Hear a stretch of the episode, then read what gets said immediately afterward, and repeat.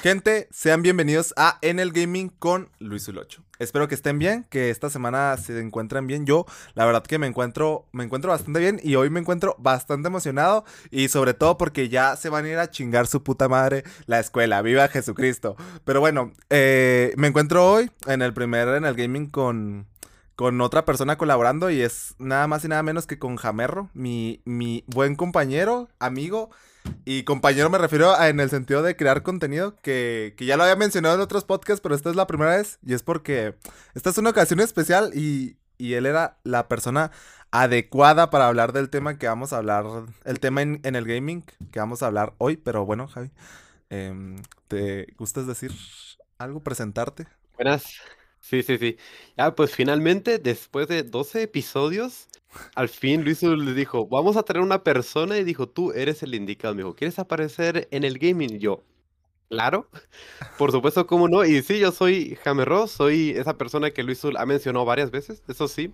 Porque sí recuerdo que, al menos creo que en el último podcast o en el episodio número 10, llegaste a mencionar varias veces que YouTube se, se pasó mucho complicándose la vida intentando decir mi nombre. Sí. Pero aquí estoy, soy yo y es Luis el que me ha invitado aquí. Pues Muchas gracias. La verdad, no, la verdad estoy emocionado porque fíjate, a tu podcast le ha ido muy bien en los, últimos tiempos. Y la verdad, ser parte de esto directamente se siente muy bien. No, no, un, placer el mío. Pero bueno, vamos a empezar. El tema, el tema eh, fuera del gaming es justamente, pues, ¿quién mejor que, que hablar de, de, creación de contenido? Porque yo, yo, yo y Jamerro creamos contenido los dos a tiempos distintos y a maneras parecidas, pero muy distintas, creo yo. Porque los dos hablamos de videojuegos. Y, creo que hablamos de maneras distintas de videojuegos. No sé por qué. Como que no. Siento que tenemos estilos diferentes, sobre todo en el tipo análisis o reflexión. Porque yo no hago gameplays. Entonces. Tú, tú, ¿cuánto tiempo llevas haciendo contenido, Jamer? Esto no es una entrevista, pero uh. mira, es para, para dar un poquito de contexto del tema de crear contenido que es el hot gaming. Sí, a ver, va, a parecer, va a parecer un poquito una entrevista por eso, lo de las preguntas que puedes hacer, al menos en esa primera parte y la razón por la que me invitaste. Pero mira, así que digas, crear contenido, la primera vez que subí algo en internet fue en 2016. Fue la primera vez que, que dije, ok, me voy a, dedicar, por así decirlo, o que voy a empezar a hacer esto. En enero de 2016. Es que me acuerdo también que sé la fecha exacta. Domingo 17 de enero de 2016. fíjate, o sea, fíjate cómo me marcó tanto que supe muy bien en qué momento empecé. Y recuerdo muy bien el primer video que subí que ya no existe, ni el canal existe, que subí en ese momento. Troste. Pero fue, ya sé, muy, muy triste. Y lo he intentado recuperar varias veces, pero no. No se puede, ya, ya lo acepté que ya, ya, ya, pasé esa parte del duelo, no la acepté. y ya, ya en paz descanse ese canal, que lleva el mismo nombre, Jamerro, la verdad. Y eh, trató de Minecraft, la verdad era un gameplay que de hecho era sin comentar. Y yo llevaba ya desde hace tiempo, desde creo 2014 o algo así, queriendo subir contenido. O sea, yo ya el concepto de crear contenido, de ir subiendo videos con una temática eh, constantemente, hablando de cosas, de series o algo así, o comentando, ya era algo que yo tenía pensado como desde 2014 o algo así. Es que yo... Pero yo, no sabía. Yo también pienso, o sea, bueno, no sé si a todo el mundo le pasará, pero yo también cuando veía a otros creadores como que sentía esas ganas de yo iniciar, ¿sabes? Como decía, ah, qué chido hacer lo... O sea, bueno, al menos así me pasaba a mí, ¿sabes? Como... No decía a ti también, así como que...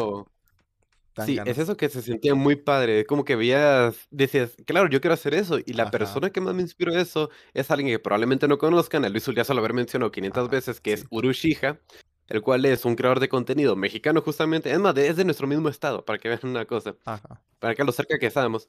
Y entonces, claro, yo lo veía y él creaba gameplays comentados, y hacía sus series de, de Wii, hacía sus videos de, de juegos, jugando y demás. Y la verdad se me hacía muy padre, la verdad me gustaba muchísimo. Y ese lo conozco desde 2012. Y ya desde 2014 ya me empecé a dar esa idea de, de querer crear contenido. Entonces, pero yo no sabía cómo, no sabía cómo. Entonces investigué y recuerdo que varias veces en la escuela llegué pues, hasta a preguntarle a profes. ¿A profes? un video a YouTube. Ay, no. Es en serio, le he llegado a preguntar a profes. Y recuerdo que la única respuesta clara que me quedó fue que uno me dijo, pregúntale a San Google. Ay, pues basado. Y yo, pues sí, la verdad, porque como que era ni él sabía, era 2014, 2015 o algo así. No, era 2014, era 2014, todavía estaba en primaria. Y claro, yo dije San Google y recuerdo, fíjate lo ignorante que era. Todos sabemos qué significa San Google. Pues claro, es investigar en Google. Es investigar bueno, pues mira, es una frase muy, creo que muy mexicana, ¿no? O sea, como que. Sí, bueno, puede ser, pero al menos se entiende que es Google porque decimos San Google. Sí, porque es el santo, es el que te da toda la respuesta. Es el que da la respuesta. Yo antes pensaba, sí, yo antes pensaba que San Google era algo diferente a Google era algo más preciso. ¿Es en serio? Yo antes pensaba que San Google era algo diferente, entonces dije, ah, caray, ¿cómo consigo eso? Yo no sabía que era Google, entonces me quedé con la misma idea y hasta finalmente 2016, a, principios que dije, voy a, a, grabar mis primeros videitos, me descargué mis aplicaciones en el teléfono que tenía, ese teléfono, a saber dónde quedó ya, grabé mis videitos de Minecraft y boom, los subí. Lo subí, la verdad es que ni me acuerdo cómo me fue, cómo me fue. Solo subí el video y, seguí, seguí, seguí. Y ya está. Y realmente hubo algunos videos que, ajá, hasta la fecha. Y antes, entre 2016 y 2017, fue el momento en que más actividad tuve. Porque era como el inicio. Realmente entre 2016 y 2019, podría decirse, subí unos 140 videos. Fácil. No, 160. Fácil, fácil. Entre, entre 2016 y 2019 la mayoría, más de 100, entre 2016 y 2017, porque fui como bajándole el ritmo mucho. Y en ese canal como que me iba, me iba a regular. No voy a decir que me iba mal, me iba a regular, tenía un crecimiento constante, llegué hasta 154 suscriptores creo en, en ese momento. Y tenía videos pues con bastantes vistas, la verdad, es como que no me iba mal. Solo que pues pasó una cosita, la cual se puede relacionar mucho con esto de crear contenido, eh, que fue que en la escuela, estando en en preparatoria, tú lo recordarás muy bien, una maestra nos encargó hacer un video que tenía que llegar a cierta cantidad de likes. Sí, sí, lo recuerdo. ¿Lo recuerdas? Sí, Más o menos así. Aunque no lo parezca, fue lo que significó el fin de mi canal, el primerito. Ajá. Porque claro, como la maestra había dicho, vamos a subir un video a YouTube en, en equipos y el video tiene que llegar a 100 likes, si no, no se califica. Yo recuerdo, dije, ah, yo subo contenido, tengo suscriptores, tengo audiencia. mala idea. Ajá, exactamente, muy, mala, idea. ¿eh? La verdad. muy mala idea. Y aprendí, y, aprendí de eso. No, eh, aprendí de eso muy, muy por las malas, pero lo aprendí. E, entendible, yo, yo para, ay, ah, ah, ah, Discord se fue. Ahí está, para que, para que esto no parezca una entrevista, yo, yo pienso que es una de las ideas más, más malas que pueda haber en el crear contenido en el, no sé, bueno, al menos por ejemplo, en mi caso, yo, yo me arrepiento mucho de que, de haber, o sea, antes yo, por ejemplo, yo que hacía Twitch, ¿verdad? Yo lo primero que hice fue hacer directos en Twitch en 2018. Bueno, y salir en el canal de, de otro amigo, de Luis Carlos. Y entonces, o sea, pero lo primero que hice propio fue hacer en 2018 directos y lo subí a YouTube. Y a mí se... Antes yo en mi, en mi Instagram yo ponía, estoy en directo, de que si quieren venir, o sea, yo no sé ni por qué, pero, o sea, me arrepiento la verdad. Y además, cuando entré a la universidad, que fue cuando me empecé a tomar hace, bueno, cuando entré presencial a la universidad, hace un año, que me empecé a tomar como que más en serio, yo tenía no sé si por ego, no sé si por querer como que tener muchos seguidores en mi cuenta de Instagram, yo tenía mi link de Twitch en, el, en la biografía de Instagram. O sea, ay, no. Error claro, total. Sí, es mala idea. Al menos, al menos a nivel psicológico puede ser mala idea porque yo, la verdad, me da mucha pena ¿verdad? que los demás supieran, al menos gente cercana en persona supiera que yo crear contenido. yo también. Es decir, totalmente. Ajá, entonces, claro, cuando subí ese video, Pole, fácil fue el video de los equipos que a más likes llegó. ¿Pero a qué costo? A costo de que me puse nervioso. Puse, recuerdo que puse en privado los videos. Y recuerdo que en un punto muy desesperado porque yo quería seguir subiendo contenido, dije, voy a eliminar el canal, pum, y lo eliminé. Así tal cual. Así a secas. Lo bueno es que tengo, ya tenía en ese momento creado, por alguna razón, como cuenta secundaria, el canal que tengo ahorita mismo, que es el que está activo. Eh, que la verdad, empecé, subí unos cuantos videos que logré rescatar del canal anterior. Creo que los primeros cinco videos que tengo subidos en el canal actual son del anterior. Sí, de hecho, en uno de ellos, en uno de ellos se nota, porque dije, no soy tan nuevo, algo así, era como que el video estaba subido en 2019 y el canal tenía muy poco tiempo creado, y como, que no soy tan nuevo. Ajá. Y porque yo me refería a que tenía ya tres años antes, pero el canal era nuevo. Sí, como porque que una el video era del anterior. Ajá, era, había algo que no cuadraba, es por eso, y lo recuerdo muy bien porque dije, Akari, como que esto no queda muy bien en este canal, pero aún así lo dejé. dije, el video se tiene que rescatar y aquí se va a quedar. Es, es, historia del canal anterior. Y es que. Entonces, claro. Ah, bueno, ¿qué? Eh, sí, sí que. No, que, y es que, claro. Eh, aún así, pues dije, voy a volverlo a intentar. Y me fue de cierta forma, me fue regular durante los primeros años. Y hasta la fecha, hasta los últimos meses, que me gustaría hablarlo un poquito después. Pero ahora sí, siga lo que ibas a decir. Se va a relacionar a todas al final con lo del. Con lo del. Con lo del tema del gaming. Eso. Verdad. Boom. Pero hace cuenta que. Aparte, creo que. O sea. La, la vida no es color de rosa. La gente sí se burla, la verdad. Sí, la verdad, la gente se burla y aunque Totalmente. no sé si recuerdas en la, no, ya creo que sí te comentó una vez si no lo recordaste, en la secundaria, y cuando apenas estaba empezando y que era más constante yo, un compañero había, Sí, sí, recuerdo, me acuerdo que me contaste. sí, sí, un compañero, mientras estábamos el salón en silencio, dijo, este que era, tiene un canal de YouTube, algo así. Todo el mundo me volteó a ver y creo que nunca en mi vida había tenido tanto calor que en ese momento. Lo bueno es que no dejé de subir contenido, no me puse Es- muy nervioso, la verdad. Ajá. Pero sí me empezaron a preguntar, no sé qué, y el yo como que estaba como que, ¿qué, qué, qué hago? ¿Sabes? Estaba- me ponía muy nervioso. Ese momento Ahí. causa una incomodidad terrible. Yo recuerdo que, Demasiada. que estábamos, sí, o sea, estábamos en bolita en la universidad y, y un, y un amigo, que en aquel momento no era amigo, era como que apenas nos estábamos conociendo o así, me dijo, oye, de que como que me, como, él ya sabía, pero no me lo quería decir directamente, me dijo, pues tú, tú haces directos. Y yo dije, "Mm, sí. Y me dijo, y también subes videos, ¿no? Y le dije, "Mm, sí, le dije, puede ser. Y ahí dije, valió verga. Y lo dijo en esa bolita de gente, o sea, ¿sabes? Como no lo dijo así de que, ah, estábamos Sí. él y yo, y me lo está diciendo, no, o sea, lo dijo como con, ¿qué seríamos? Seis, siete personas del salón de clase ahí alrededor, ¿sabes? Como, entonces fue de No, que. Yo, pues sí. Y me dijo, ah, no manches, que quién sabe qué. Y, y me dijo, sí, es que sí vi, que quién sabe qué. Y, y yo, la verdad, mi, mi, mi solución fue encerrarme, o más bien, protegerme en mi ego. y dije, pues sí, sí tengo un canal de mil suscriptores. Oh. Así a la verga, ¿sabes? Como, como Ah. que dije de avergonzarme. Pues sí, ¿sabes? Como, dije, pues mejor muy duro. Lo, pres- lo pre- como, presumo, ¿sabes? Como, pero sí me da mucha vergüenza hasta la fecha, la verdad. Claro, es como que lo presumes, pero muy a secas, para no, no adentrarse más en el tema. Sí, y simplemente como que para no. Pues, o sea, es que es algo. Bueno, al menos a mí es una sensación extraña. No sé si te pasa lo mismo que. Que dices. O sea, me gusta mucho lo que hago. Más sin embargo, como que me da vergüenza. Claro. Que bueno, últimamente he perdido esa vergüenza. La verdad, creo que desde que eliminé ese- el canal anterior, puede que haya sido un error muy grande, pero me sirvió como un aprendizaje también muy grande. Que fue a saber qué no hacer y también aprender a perder esa vergüenza. Porque yo sabía que si quería hacer esto y quería llegar lejos, en algún momento iba a tener que pasar Sí. esto. Es decir, es algo inevitable. Entonces, a raíz de eso, pensé, tengo que aprender a quitarme esa vergüenza y la verdad, siento que sí lo he podido hacer. Ya me da menos pena hablar sobre esto con otras personas o que otros sepan del contenido que hago. Y la verdad, yo he podido hablarlo más abiertamente. Y la verdad fue a raíz de eso, muy por las malas, pero también hay que quitarse esa vergüenza Sí. y es algo que pues se tiene que hacer tarde o temprano, pero sí, da mucha pena. Yo, yo. O sea, yo ahorita como que ya.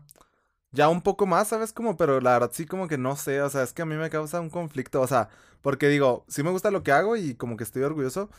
Pero, pero no lo, no lo mezclo, o sea, sí lo mezclo con mi vida porque hablo de eso con mis amigos y así, que ya he perdido habla antes como que era muy privado y nomás hablaba contigo y con, con Osva, con, con. Beto, ¿sabes? Como, pero, o Sí, sea, era con amigos más cercanos lo que yo platicaba, pero como que causa, bueno, no sé si a todos los creadores les pasará, pero como que sí, sí causa un conflicto, bueno, al menos a mí, así me causaba. Y ya poco a poco se está yendo, la verdad, pero no creo que al punto de que, ah, en mi Instagram personal poner, eh, aquí está un pinche video, sé. ¿sabes cómo? No, la verdad, sí.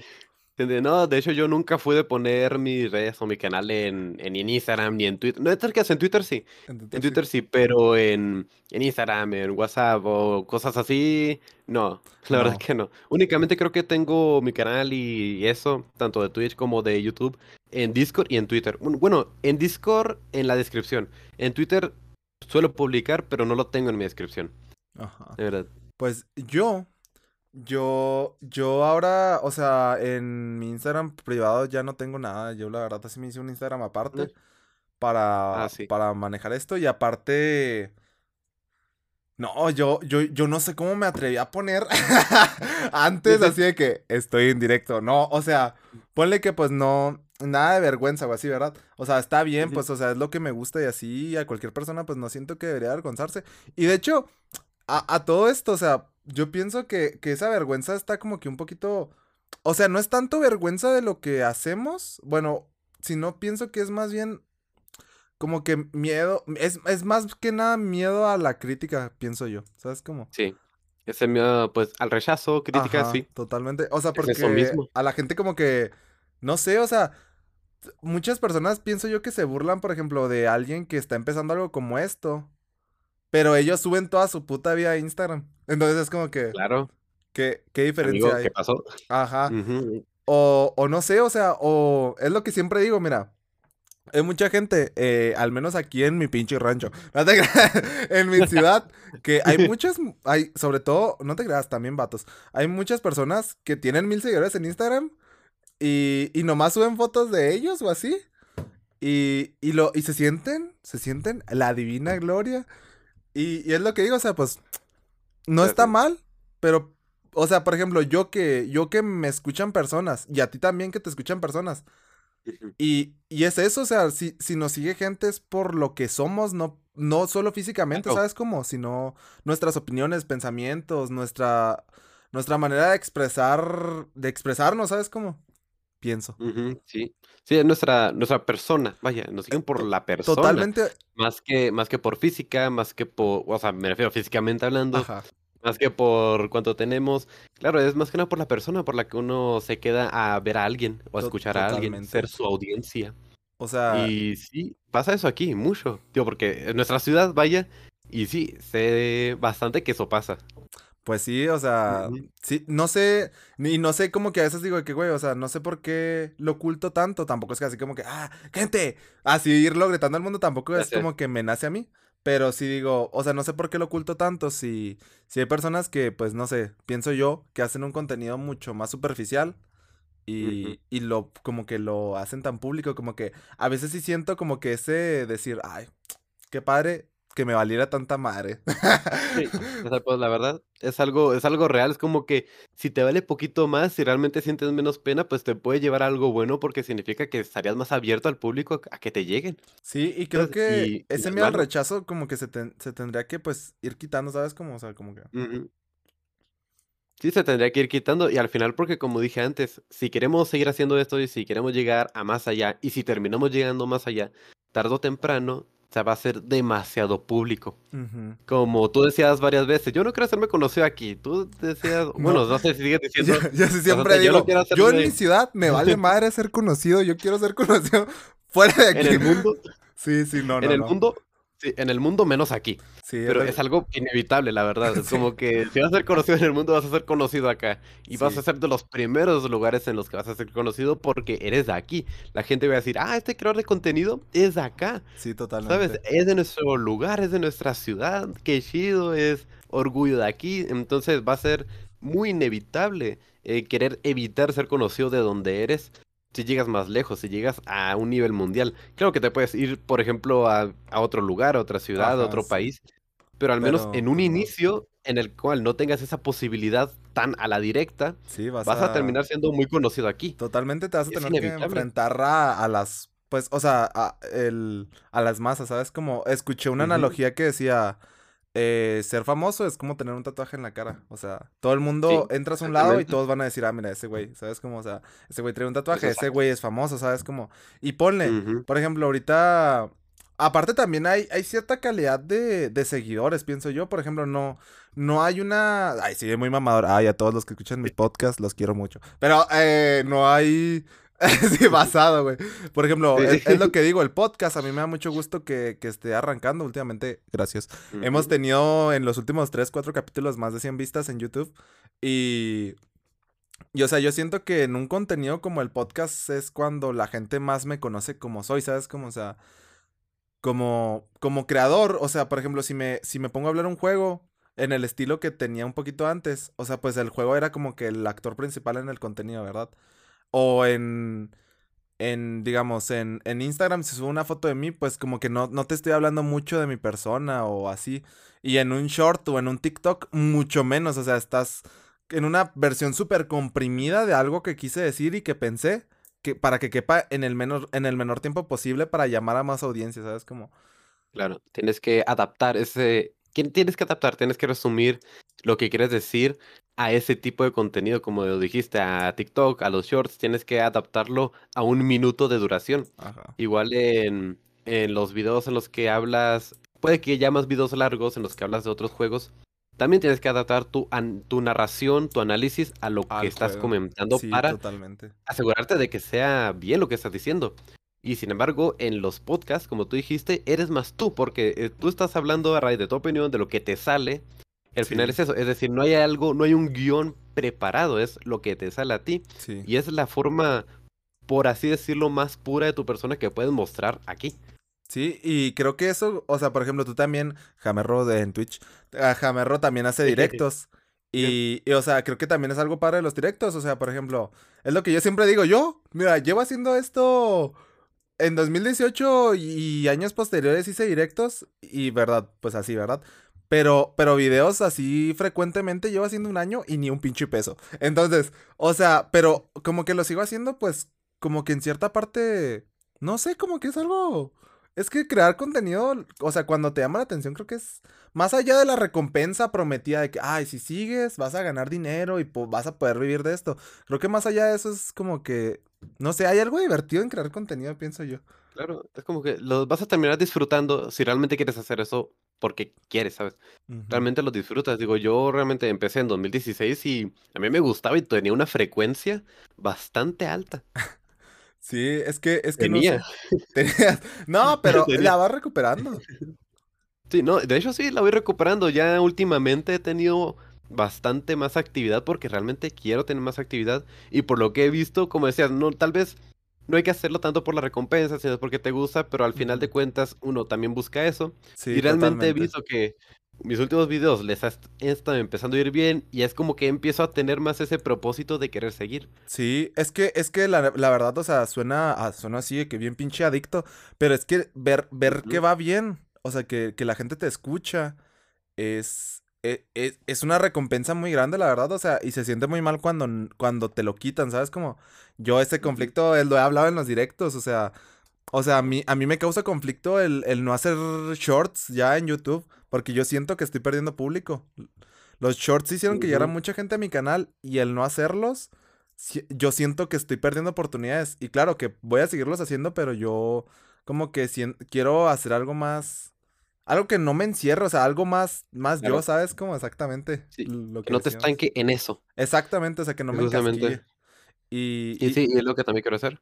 Ese combinar, ya es como yo preguntaba hace tiempo, que, ¿qué prefieren, si narración o gameplays? Pues claro, yo puedo alternar entre los dos, es decir, he hecho videos narrados, por ejemplo, el, el, video que subí de Mario Galaxy que le fue muy bien.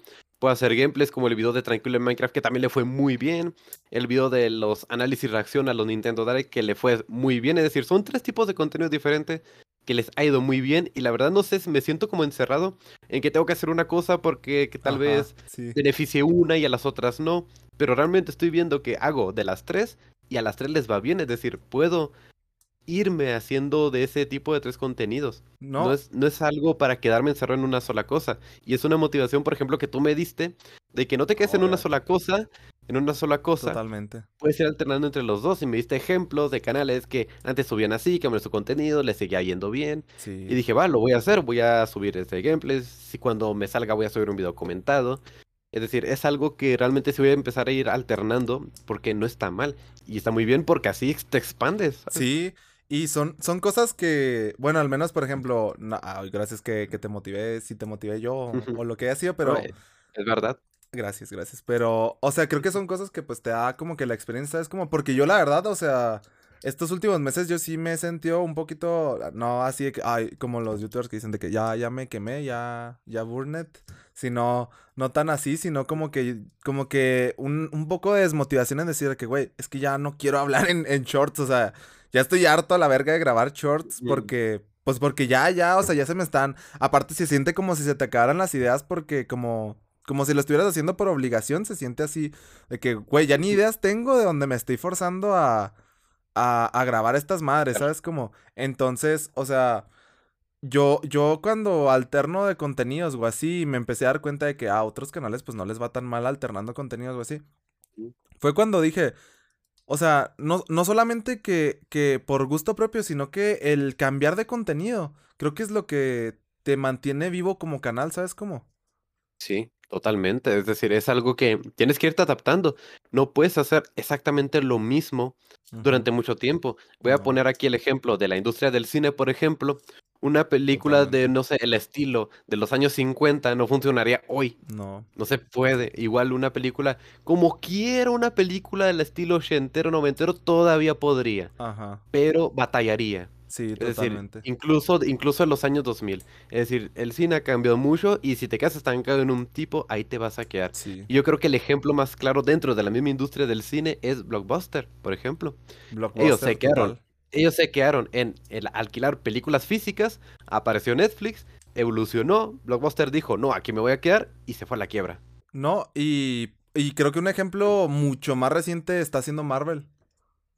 Mar- Marvel, eso sí, Marvel se está totalmente. o sea, Marvel- quemando cabrón en su contenido. Cada película tiene peores críticas y es menos vista por la audiencia. O sea, y es, Es porque verdad. siguen haciendo la misma fórmula de, ah, sí, de que vamos a sacarnos del culo una solución. O sea, la, la única, la última película que se dice que hizo algo novedoso fue la de Avengers Infinity War. Que todos se murieron a la War. verga. Y ahí, Sí, ya ah, sé. spoiler, ¿verdad? No mamen, o sea. No, no ya pasaron cuántos años, ya no es spoiler. Pero- la verdad. Pero, o sea, que todos se mueren a la verga y es como que, ah, cabrón. Entonces, o sea, es. Eh, rompieron un poquito ahí sus fórmulas y estaban creando un universo ahorita solamente como que se siente como si estuvieran alargando algo para sacar feria. Se, si- se siente eso, se siente que lo están alargando y claro, lo están alargando muy artificialmente. Sí. Es decir, y los efectos, ya es como tuvieron crítica a los efectos Por- de. porque lo están tratando de sacar. Sí, este, el de Thor, Love and Thunder, el de el último, la última película, la de Eh, Ant-Man con tu manía. Dios, sus efectos, la verdad, están teniendo muy malas críticas para hacer ahorita mismo la franquicia de cine que más está generando dinero, amigo. ¿Qué, está- qué rayos estás haciendo? Digo, Es decir, y Avatar, Avatar, es ¿cuánto tiempo algo- no llevó en hacerse y cuánto tiempo no llevó en sacar Uf. secuelas? ¿Sabes cómo? Avatar 1 es de 2009, Sí, Avatar 2 salió en exactamente. 2022, la secuela salió 13 años después y la verdad es que sus efectos, si bien hay que decirlo, pues son efectos muy potentes. Sí. La verdad, mejores que los de Marvel. Es decir, puede que no a todo el mundo le haya gustado la película como le puede llegar a una película de Marvel, por ejemplo, pero sí. definitivamente se nota la calidad de la producción. Sí, totalmente, totalmente. Es como que se nota. ¿Qué, qué consejo le darías a alguien que quiere crear contenido? Hombre, consejo, pues, bueno, primero es la uno, constancia. uno, porque- así, un consejo. Ah, un consejo, ok. Sí. Un consejo, yo creo que, que, si tuvieras que elegir entre todas las cosas que has aprendido, ¿qué sería? Ah, creo que es justamente lo que iba a decir primero, constancia. Es la constancia, porque al final yo sé que hay canales que pues pueden subir videos muy intermitentemente cada mes, de repente un video después de dos meses, puede que un video cada día durante tres días y luego dure un mes después. Pero yo creo que sí hay que mantener constancia y perseverancia. Es como que la paciencia, la verdad, ayuda mucho, como digo. Yo empecé en 2016, dirá, ok, de 2016 a 2019, 154 suscriptores. Muchos pueden decir, ah, no es tanto. Ok, empecé con otro canal de cero en 2019. De 2019 a 2023 actualmente, 144 suscriptores tengo ahorita mismo. Pero también póngale que de esos 144 suscriptores, 100 los gané en el último año, por ejemplo. Exactamente. Es decir, tienes que seguir mucho. Hace tiempo vi un comentario de una persona que, la verdad, era un video relacionado en eso de crear contenido y había una persona que la verdad para mí tenía una idea muy errónea y muy cerrada que decía, eh, era un comentario respondiendo a otro comentario. El comentario principal era, este, algo como, ¿en qué momento? ¿Cómo sé cuánto tengo que esperar para llegar a tener ese boom? Y había un comentario espera. que ponía, y había un comentario que ponía, em, tiene que llegar al inicio, si no llega al inicio ya no va a llegar, No, algo así. jamás. La verdad, jamás. ese comentario es para mí erróneo con ganas, no tienes una idea. Totalmente. Ningún canal empieza así. Hay muy pocos canales, son contadísimos los canales. Es decir, voy a poner el ejemplo, un ejemplo directo diciendo nombres. Sorrylag, por ejemplo, no sé si ubiques ese canal. No lo conozco. Sorrylag, no. Bueno, es un video, es un canal que la verdad me gusta mucho, tengo que decirlo. Ya actualmente está inactivo, pero mira, ese, él empezó en 2020. Y pone que en su primer año, creo, creo que en su primer año ya tenía 100 mil suscriptores. No, a la madre. es decir, él tuvo, sí, sí, sí, actualmente su canal tiene 500 mil, mira. Es decir, él tuvo un inicio Cabrón. estupendo. Y, es que son contados esos inicios. Ajá, sí, pero son muy pocos. Es decir, ponle que puedo poner los ejemplos de Storylag y ¿quién más? además la pandemia. ¿No se me ocurre otro? Sí, además la pandemia ayudó bastante. Es decir, puedo poner ejemplo de Storylag y quién más. Eh, yo tengo un ejemplo, eh, uno, pero no más uno, Rivers. Rivers. La streamer. Rivers, sí, sí, sí. Llevo un año, llevo un año y ya es la mujer más vista en Twitch. ¡Qué chingados! Fíjate. yo digo, güey, llevo yo como pendejo. yo llevo 100, güey, y no hay pedo. Y menos de 100, ¿sabes cómo? Ajá, la verdad, es como que dices, ¿qué onda con eso? Y claro, pero digo, son contados. Sí. son contados los canales que, a los que les pasa eso. Y además. si te fijas, la mayoría de canales duran años. Por ejemplo, los grandes canales. Voy a poner los ejemplos de los grandes canales. Eh, por ejemplo, Rubius, Fernanfloo, Germán, que son los tres más grandes en español actualmente.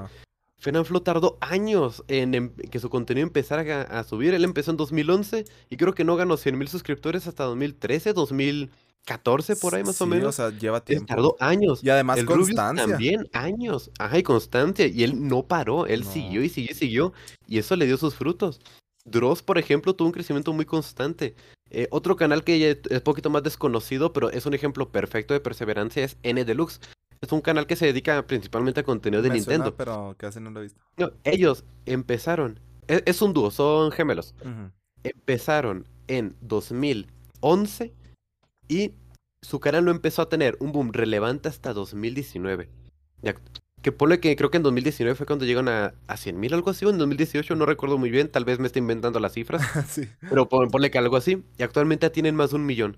Es decir, proporcionalmente, sus últimos años han sido mucho mejores. Y ponle que llevaron 7 años de probablemente estancamiento o de no crecimiento.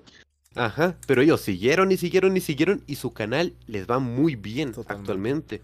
Es decir, es algo que no creas que porque no tuviste ese éxito de Storylag o de Rivers en el primer mes, en el primer año, no te va a ir bien. Es decir, llevas, puedes llevar años y años, pero te va a llegar si sigues y sigues. Obviamente también tienes que esforzarte en el cómo hacer el contenido, por ejemplo, cómo hacer las miniaturas, cómo vas a comentar, en la calidad de tu video. Pero sobre todo, perseverancia. Sí, yo, yo de hecho, o sea, va, va un poco con la perseverancia, pero yo como que lo veo de una manera distinta.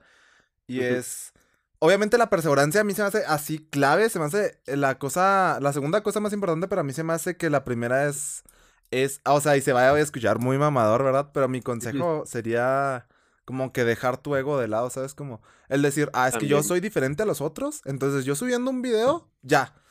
Y porque si, si no dejas tu ego de lado, eh, te va a ir bien en un contenido, lo vas a seguir haciendo y te vas a estancar.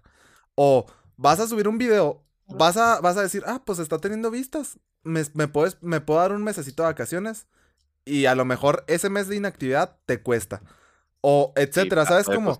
Y creo que ese, ese, el tener el ego de decir, ay, es que yo soy especial, yo soy diferente a los demás, por eso me van a escuchar a mí. O sea, o, o sea, no hacer nada por, por buscar. Porque también yo, por ejemplo, yo, yo sé que tengo que seguir haciendo shorts, ¿sabes? Como, por mucho que quiera decir, ay, no quiero que hacer mis videos más artísticos y más, más propios. Eh, o sea, no hacer shorts es negarme a mí mismo la oportunidad de llegar a un público mucho más grande, ¿sabes? Como, y yo pienso que, que como creador de contenido, dejar un poco el ego de decir, ah, es que yo no voy a hacer esto. Por ejemplo, eh, y con todo respeto, a, a, al amo de la sabiduría. Yo le dije, yo le dije, haz, haz shorts, y a ti también te dije.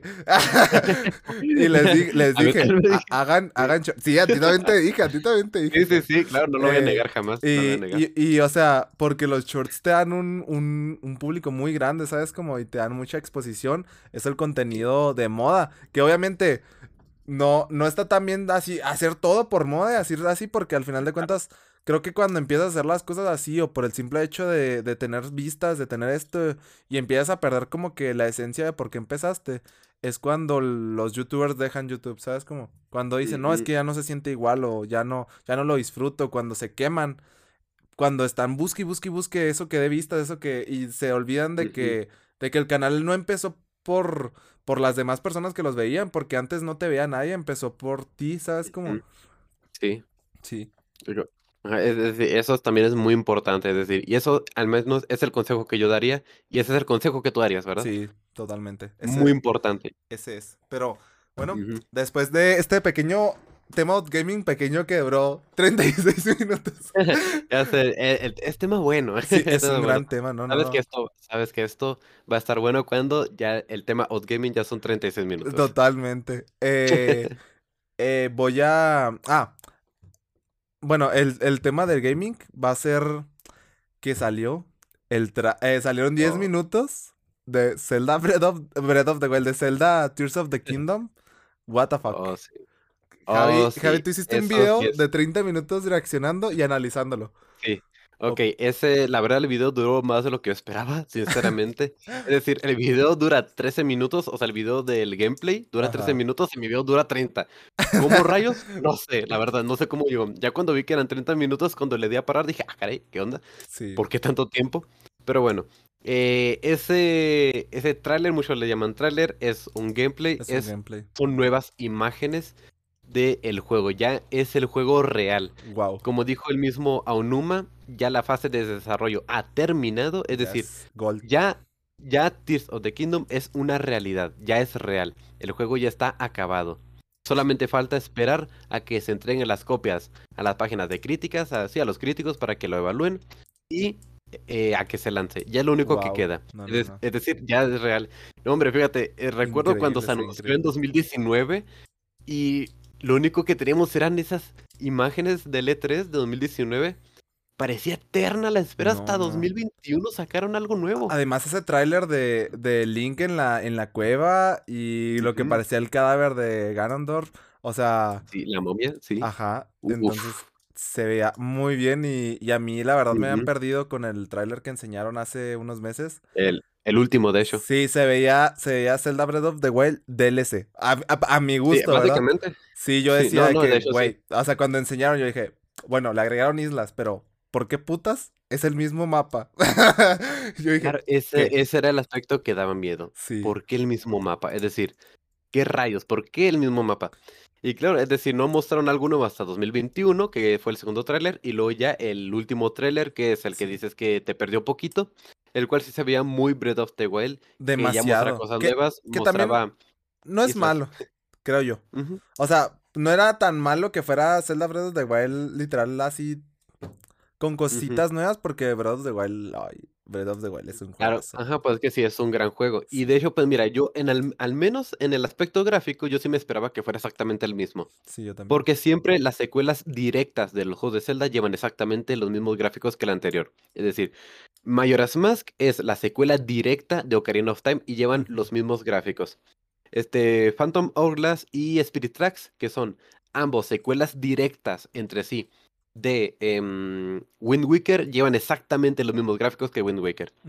Es decir, que realmente se esperaba que al ser una secuela directa, ajá, llevar exactamente los mismos gráficos, porque es secuela directa del juego anterior. Es una continuación que sabes que acabando aquí el juego va el siguiente. Además. No es como un pasar de años como en otros juegos de Zelda. Sí, además, además eh, el Switch no permite no, la verdad. sí, también eres un factor. ¿En serio? O sea, yo, yo. Una gran limitante. Totalmente. O sea, yo decía que, güey, o sea. O sea, sí decía, los gráficos no van a ser mejores porque Zelda Breath of the Wild es muy bonito. Muy, muy bonito. Y, y creo que su estilo como cel shading, creo que se llama, como es como un tipo caricatura así, con sombras, está, está muy, muy bonito y, y se ve muy bien. Pero creo que con un mundo tan vasto, tan complejo y tan libre como, lo, es, como lo es Zelda Breath of the Wild, no, no podían hacer un, un estilo mucho más realista. Creo que no se los permitía ni la propia consola. La verdad que no. No, no, no era, no era algo viable. Era así o, bajarle la resolución o hacer el mundo más pequeño, ponerle menos cosas. Ojo, con lo que enseñaron. La consola a mí ah, bueno. va a explotar a la verga. ya sé, hombre, imagínate. Y yo, por ejemplo, jugando Breath of the Wild a veces, yo recuerdo que a veces en carretera, no sé, de camino de aquí a otra ciudad, Ajá. por ejemplo, la capital del estado, que son dos horas más o menos de distancia, yo decía, pues, ah, me llevo mi Switch, me pongo a jugar Breath of the Wild. Digo, a veces la Switch parecía que iba a volar por el sonido del ventilador, sonaba. Entonces decía, no, mejor la apago. Porque me pone nervioso y dije. No, y se calienta, o sea, no. Sí, se calienta mucho. Yo decía, si esta cosa le pongo alas, va a empezar a volar. No, no, Porque va, la verdad. Y era Breath of the Wild. Sí. No, deja tú, o sea, bueno, una de las cosas que, que enseñaron en el tráiler es, son las islas. Pero lo que me sorprendió es que subes a la isla y, y, el cabrón agarra un palo y se lo combina a una piedra y hace un pinche mazo, güey. Eso me dejó impactado. Realmente yo sí dije, ¿what? ¿Qué? ¿Y esto dónde salió? Y fue sorprendente porque dijo a un humo en ese momento.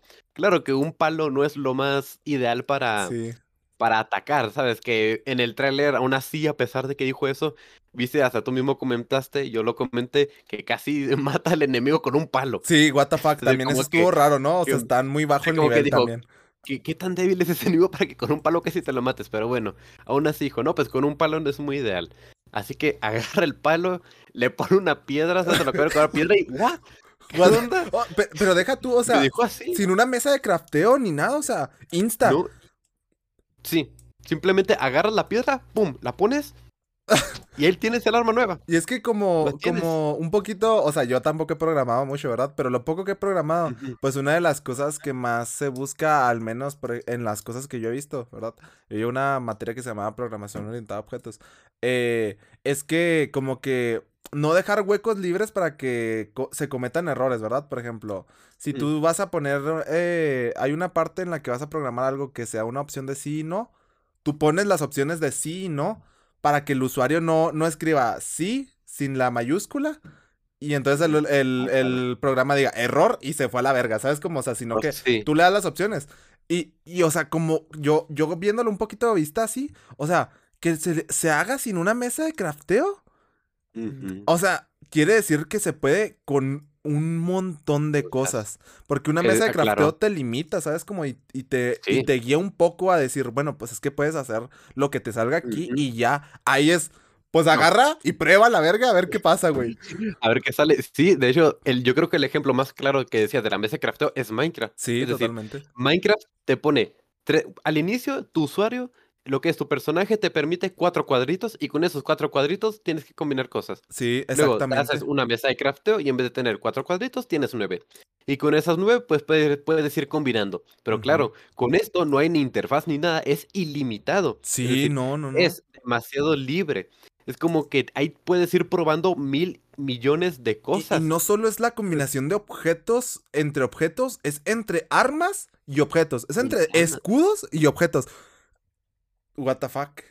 entonces, claro, y yo, ¿cómo? ¿Qué decías? Yo, yo cuando vi la flecha con el ojo, dije, ¿qué pedo, güey? O sea, what the fuck. imagínate cómo puedes jugar con las cosas. Es decir, yo creo que es el ejemplo que más puse en, en mi análisis, las gelatinas de Shushu. sí, sí, sí, Que son calientes, que son frías. Es decir, le pones eso a tu escudo y congela al enemigo. Pones eso a tu espada, congela de un golpe. Pones eso a una flecha y congela. Es decir, puedes hacerlo con una flecha normal todo eso y te va a servir como una flecha especial. Es, algo increíble. simplemente combinarlo. Y ahora, lo que decía ahorita de quién sabe hasta dónde se puede, porque tú dijiste, ok, dar errores a esto. ¿Qué se puede combinar y qué no? Porque supongo que habrá objetos que no se pueden combinar con otros. Ah, y pero no me refiero, no me refiero ese tipo con ese tipo, sino me refiero objetos en específico. Sí. Que digo, este engranaje, por ejemplo, en específico, no, puedes combinarlo con estas armas, por ejemplo. Pero puede que este otro engranaje sí puedas. Solo que este por alguna otra especialidad no puedes. Y claro, yo ahí me puse a pensar porque vi una imagen en Twitter ese creo que el mismo día que salió ese, ese gameplay, el cual era Link, que tenía el escudo combinado con un cuco. Ah, la imagen, cuando la vi dije, ¿es en serio? El arma definitiva. es lo mejor, claro, porque los cucos son, yo creo, el único mob invencible del juego. Y claro, si tú atacas un cuco, el cuco llama a los demás cucos, ajá, llama a los demás y empiezan a atacar a todos al mismo tiempo al que lo atacó primero. Totalmente. Y claro, entonces es como que tienes el escudo con un cuco. Claro, le pegan al escudo, le pegan al cuco. El cuco llama a sus amigos y matan al enemigo que te atacó. Es, decir, eso, por ejemplo, sería una mecánica rota, demasiado rota. Y claro, digo, podrás combinar animales, podrás combinar los cucos. Es que sería algo demasiado, demasiado potente. A mí, a mí es lo que me tiene entre asombrado, preocupado y impactado. Esas tres palabras.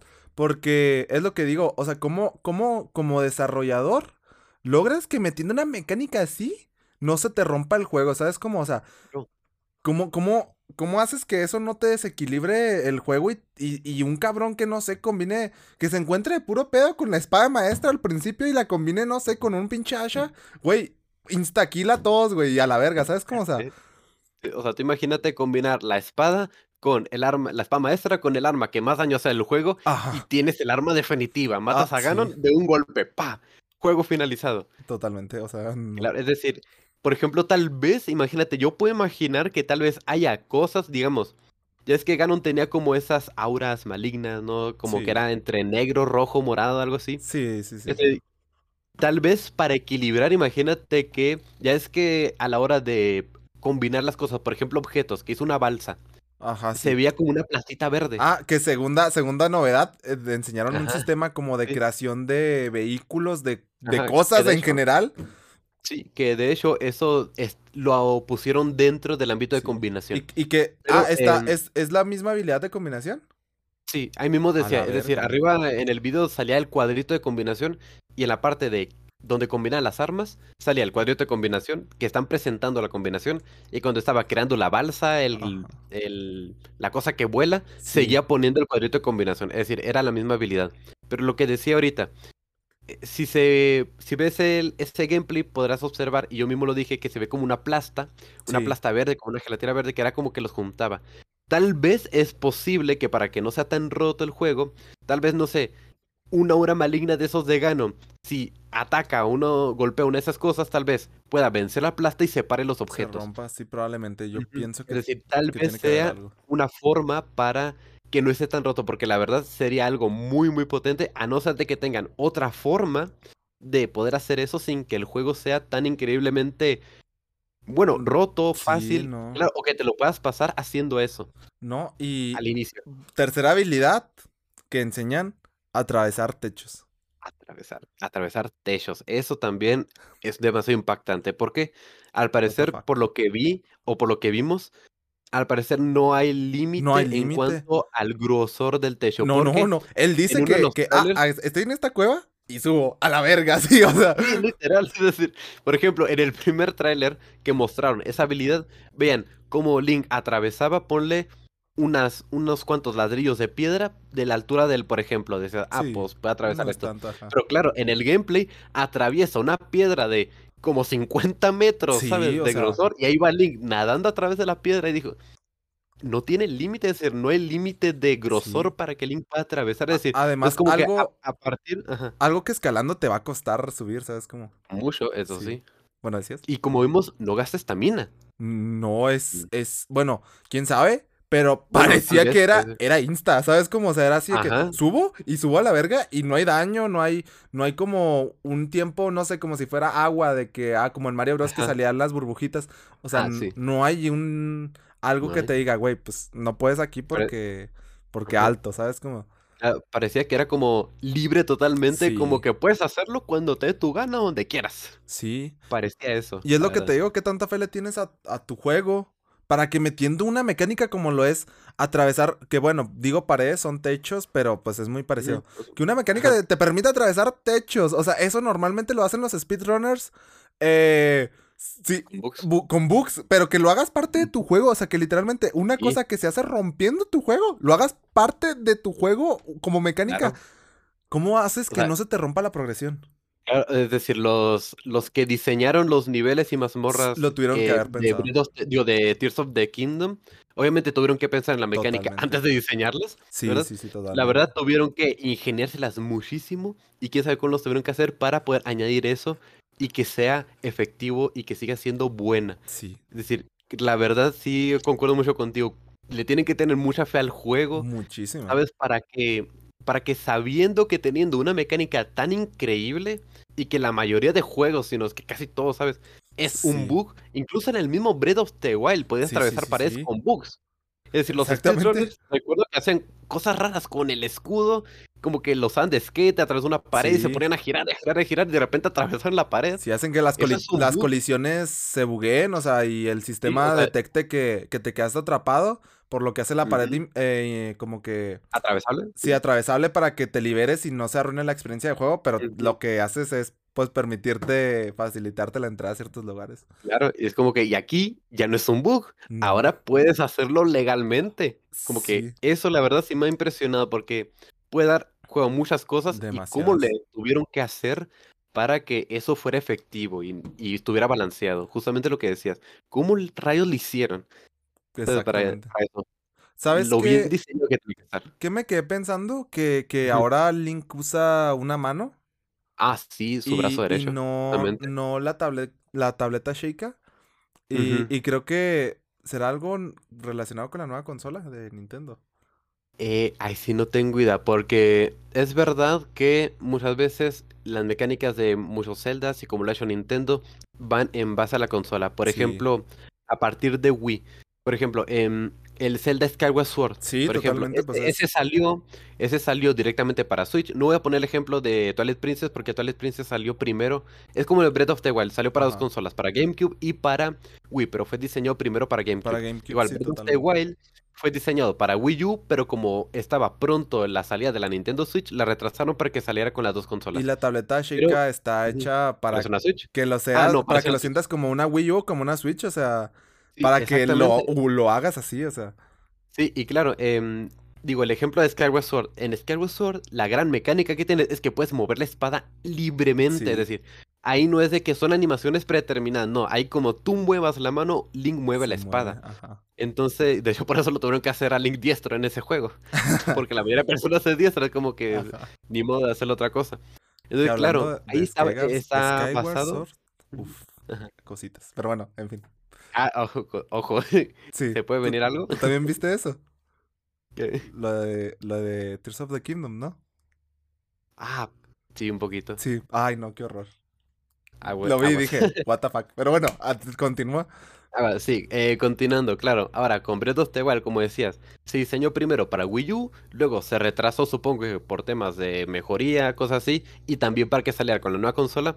Claro, la tableta Sheikah puede simular muy bien el pad de la GameCube y puede simular muy bien el movimiento que tienes de portátil con la Switch. Sí. Es decir, tú puedes hacer eso desde, esa, desde esas pantallas. Ahora, claro, es muy cierto lo que tú dices. Teniendo esas dos mecánicas anteriores, es posible que la mano pueda significar una mecánica de la nueva consola. O puede que no. Puede que no. Es decir, puede que sí, puede que no. Pero ¿por qué desechar la tableta chica?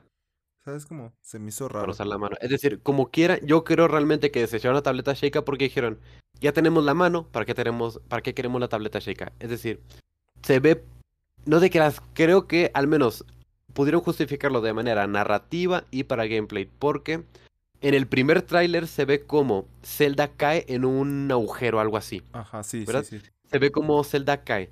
Y, pero claro, Zelda era quien tenía la tableta Sheikah. Cierto. Entonces ahí Link ya no la tiene. Porque a partir de que Link se encuentra con Zelda es a partir de que Link se encuentra con Zelda, es Zelda quien tiene la tableta Sheikah todo el tiempo. Ya no es Link el que la tiene. Cierto. Link la tenía porque era el que tenía que hacer la aventura. Pero una vez que ya están a salvo, ahora sí la tableta pasa a manos de Zelda. Totalmente. Y Zelda que tenía la tableta es la que se cae, entonces Link ya no tiene la tableta. Entonces, por lo menos a nivel narrativo, tiene una justificación que ya no tenga la tableta. y como decía, la mano que estaba sosteniendo a la momia, ahora sostiene al Link y se ve cómo se fusiona con la mano de Link. Con la mano de Link, totalmente. Así que es posible que a partir de ahí Link consiga esas habilidades a partir de la mano. Es decir, tal vez así justifican tener nuevas habilidades, el no tener la tableta Sheikah, es decir, ¿para qué tener las habilidades si ya tienes la tableta Sheikah? O también, ¿para qué tener la tableta Sheikah si ya tienes la mano? Así, las separas las dos, ya tienes una justificación para ambas cosas, tanto a nivel narrativo como de gameplay, porque por supuesto que Tears of the Kingdom necesitaba mecánicas nuevas, no ibas a utilizar la misma que la Atalanta Chica porque sería horrible a nivel de juego. Sí. Así puedes justificar ambas cosas. Es decir, y que lo ya se combina con la mano y a partir de ahí puedes ir obteniendo habilidades nuevas a través del juego, como se hizo con el primer Breath of the Wild, y así ya tienes la solución a ambas cosas. A mí algo que, que me quedó de pregunta es, ¿las habilidades viejas ya se irían para siempre? Mm, no lo creo. Al menos yo digo, yo digo que las bombas se van a quedar. Se tendrían que quedar, yo pienso. Son porque es que las bombas es que las bombas llevan acompañando a Zelda desde el primer juego. Sí, totalmente. El primer juego de Zelda ya tenía bombas. Y creo que todos los juegos de Zelda han tenido bombas. Y, hasta Breath of the Y todos deberían de tener, porque es algo que da mucho juego, o sea, no... La verdad que sí. Además, en, sobre todo en Breath of the Wild, da mucho juego a hacer muchas travesuras y cositas así, sí, sí, sí, o sea... Claro, eso de que, claro, eh, paralizas un tronco en el aire, luego le pones una bomba que hace que tenga inercia, te subes hasta en el tronco, la bomba explota y ¡pum! sales volando con el tronco. Es decir, eso por ejemplo es algo increíble que te da Pero la parálisis, por ejemplo, la quitarían. Sí, ¿verdad? Ahí sí es posible, la verdad es posible que lo hagan porque esas ya son mecánicas tal cual del Breath of the Wild. Sí, hay muchas cosas de Muy buenas mecánicas, eso sí. La verdad que sí. Eh, son cosas que estaban Digo, hay juegos de Zelda que tienen unas mecánicas que ya no están en juegos posteriores. Por ejemplo, Link ya no rueda en Breath of the Wild. Es decir, ya no rueda. Y lo de la mecánica de rodar estaba desde, creo que desde A Link to the Past. Creo estaba. Desde A Link to the Past estaba la mecánica de rodar y estuvo en todos los juegos de Zelda hasta Breath of the Wild. En Breath of the Wild ya no se podía rodar. Pero, por ejemplo, tal vez pudieron haber hecho una transición con como lo hicieron con Skyward Sword, porque en Skyward Sword podías rodar y correr, como en Breath of the Wild. En Breath of the Wild tienes la estamina que te permite correr hasta cierto punto. Y en juegos anteriores tenías la habilidad de rodar que puedes ir un poquito más rápido. Pero en Skyward Sword podías correr con la estamina o rodar.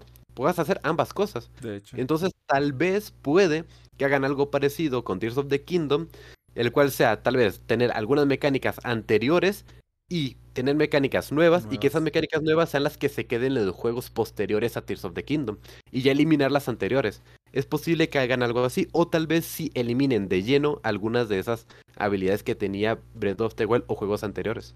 Quién sabe. Eso sí me da curiosidad porque digo, imagínate, es que es lo que vuelvo, ¿qué tanta fe le tienes a tu juego para que deseches unas mecánicas tan buenas como lo eran las de Breath of the Wild por completo. O no por completo, pero sobre todo esas, esas mecánicas de juego que eran como que un gran agregado. Y más allá del combate y de la exploración. Y, metas otras totalmente nuevas en su lugar. O sea, se me hace algo así, muchísima fe en el proyecto y eso se me hace que habla muy bien del estudio.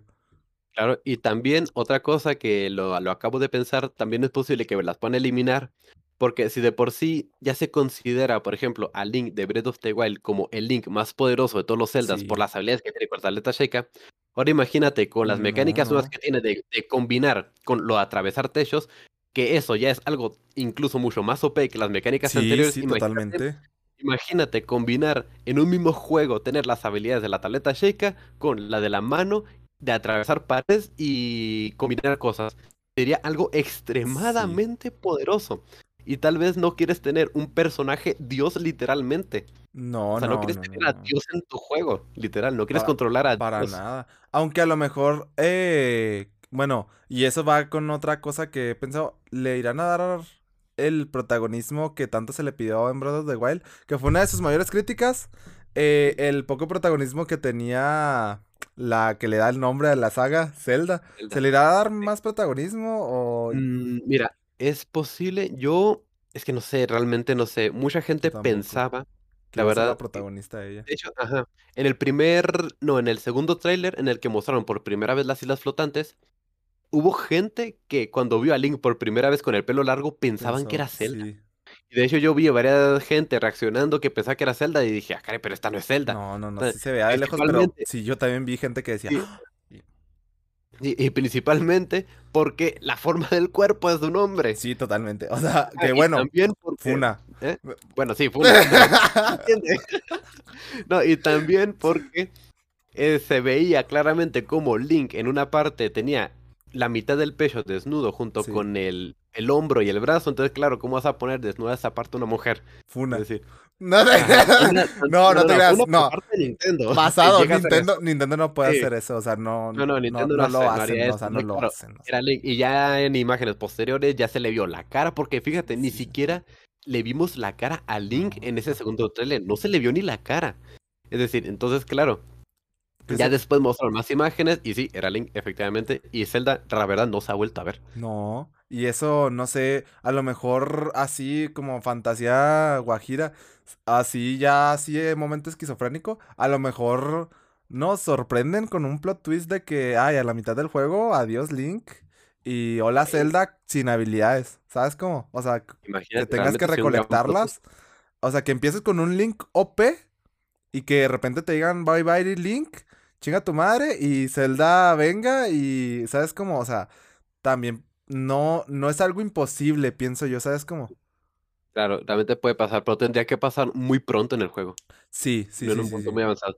Sí, y también, digo, puede ser que le puedan dar protagonismo a Zelda. Tal vez, no sé si a nivel solo narrativo. Narrativo, obviamente, va a tener. Va a tener, sí. Porque, de pero hecho. A nivel de gameplay, ¿qué decías? Ah, perdón, perdón por interrumpirte. De hecho, en el primero sí lo tenía, pero es que la historia, como estaba muy muy opcional la historia, que fue ah, uno de mis puntos negativos de a mí me hubiera gustado que esa historia se la vieran todos, ¿sabes? Como, o sea...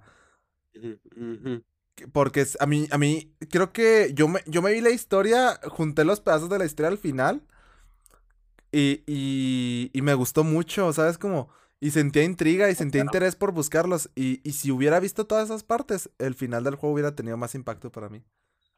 Sí, la verdad que sí, era, eh, es sí, la verdad es un punto negativo que yo también le doy, porque también es un poco difícil, difícil hacer un juego tan libre con una historia bien definida, ¿sabes? porque como tienes tanta libertad, puedes crear conflictos tú con la historia. Sí. Porque la historia tiene que funcionar de una manera. Y si tú tienes la libertad, puedes cambiar esas cosas. Entonces, sí, es un poco difícil.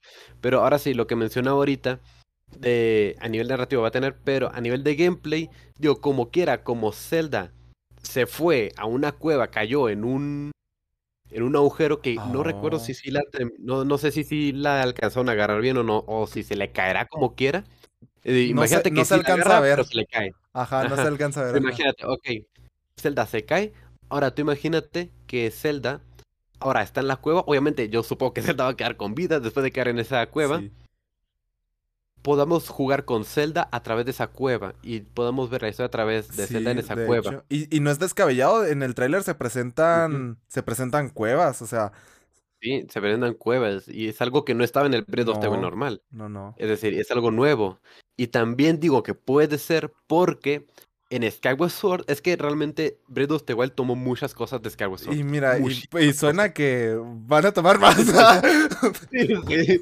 O sea, fíjate, Zelda, el Breath of the Wild sacó de Skyward Sword lo de correr con la estamina, lo de escalar más partes, lo de este, ¿qué más era? Ah, no recuerdo qué más. Creo que el diseño de Link también. Luego, ah, no recuerdo qué más. Ah, no recuerdo qué más. También sacó. Pero Y ahora con el Tears of the Kingdom a las islas flotantes. Sí, y posiblemente el juego con Zelda. Porque también una cosa que se podía. que estaban planeadas para Skyward Sword es que pudieras jugar con Zelda. Es decir, jugar con Zelda era algo que estaba planeado para Skyward Sword. Pero se terminó desechando la idea, quién sabe por qué. Pero hay un. Pero sí se estaba desarrollando el poder jugar con Zelda. Y eso se muestra ya en los créditos finales. Mm. Porque al inicio del juego, Zelda cae al, abajo de las nubes, a la superficie. Porque es que ah. viven en islas flotantes. En una parte los agarra como un tornado. En las aves flotantes, que, cuyo nombre ya se me olvidó, la verdad, chale. no, no pasa nada. Eso que, el juego, eso que el juego me gustó mucho. Zelda cae. Sí, sí, cae abajo de las nubes. Cae en la superficie. Y se supone que a partir de ahí, bueno, no sé si a partir de ahí, pero en algunas partes podías jugar con Zelda a partir de ahí. Y Zelda a lo largo del juego se va moviendo. Es decir, tú la vas buscando, pero Zelda se va moviendo. Y es muy posible que ellos querían que esos movimientos que tuviera Zelda tú los hicieras. Que con Zelda tú te movieras aquí. Es por eso que ahora que Link está acá, Zelda ya no está ahí. Ajá. Es decir, es algo que se tenía planeado. Y en los créditos del juego hay una cinemática de cuando Zelda cae Y esa cinemática se iba a poner en el juego para decir, ok, ahora te toca jugar con Zelda. Pero claro, ya se, ya se quedó en los créditos porque la idea de jugar con Zelda se, se, desechó.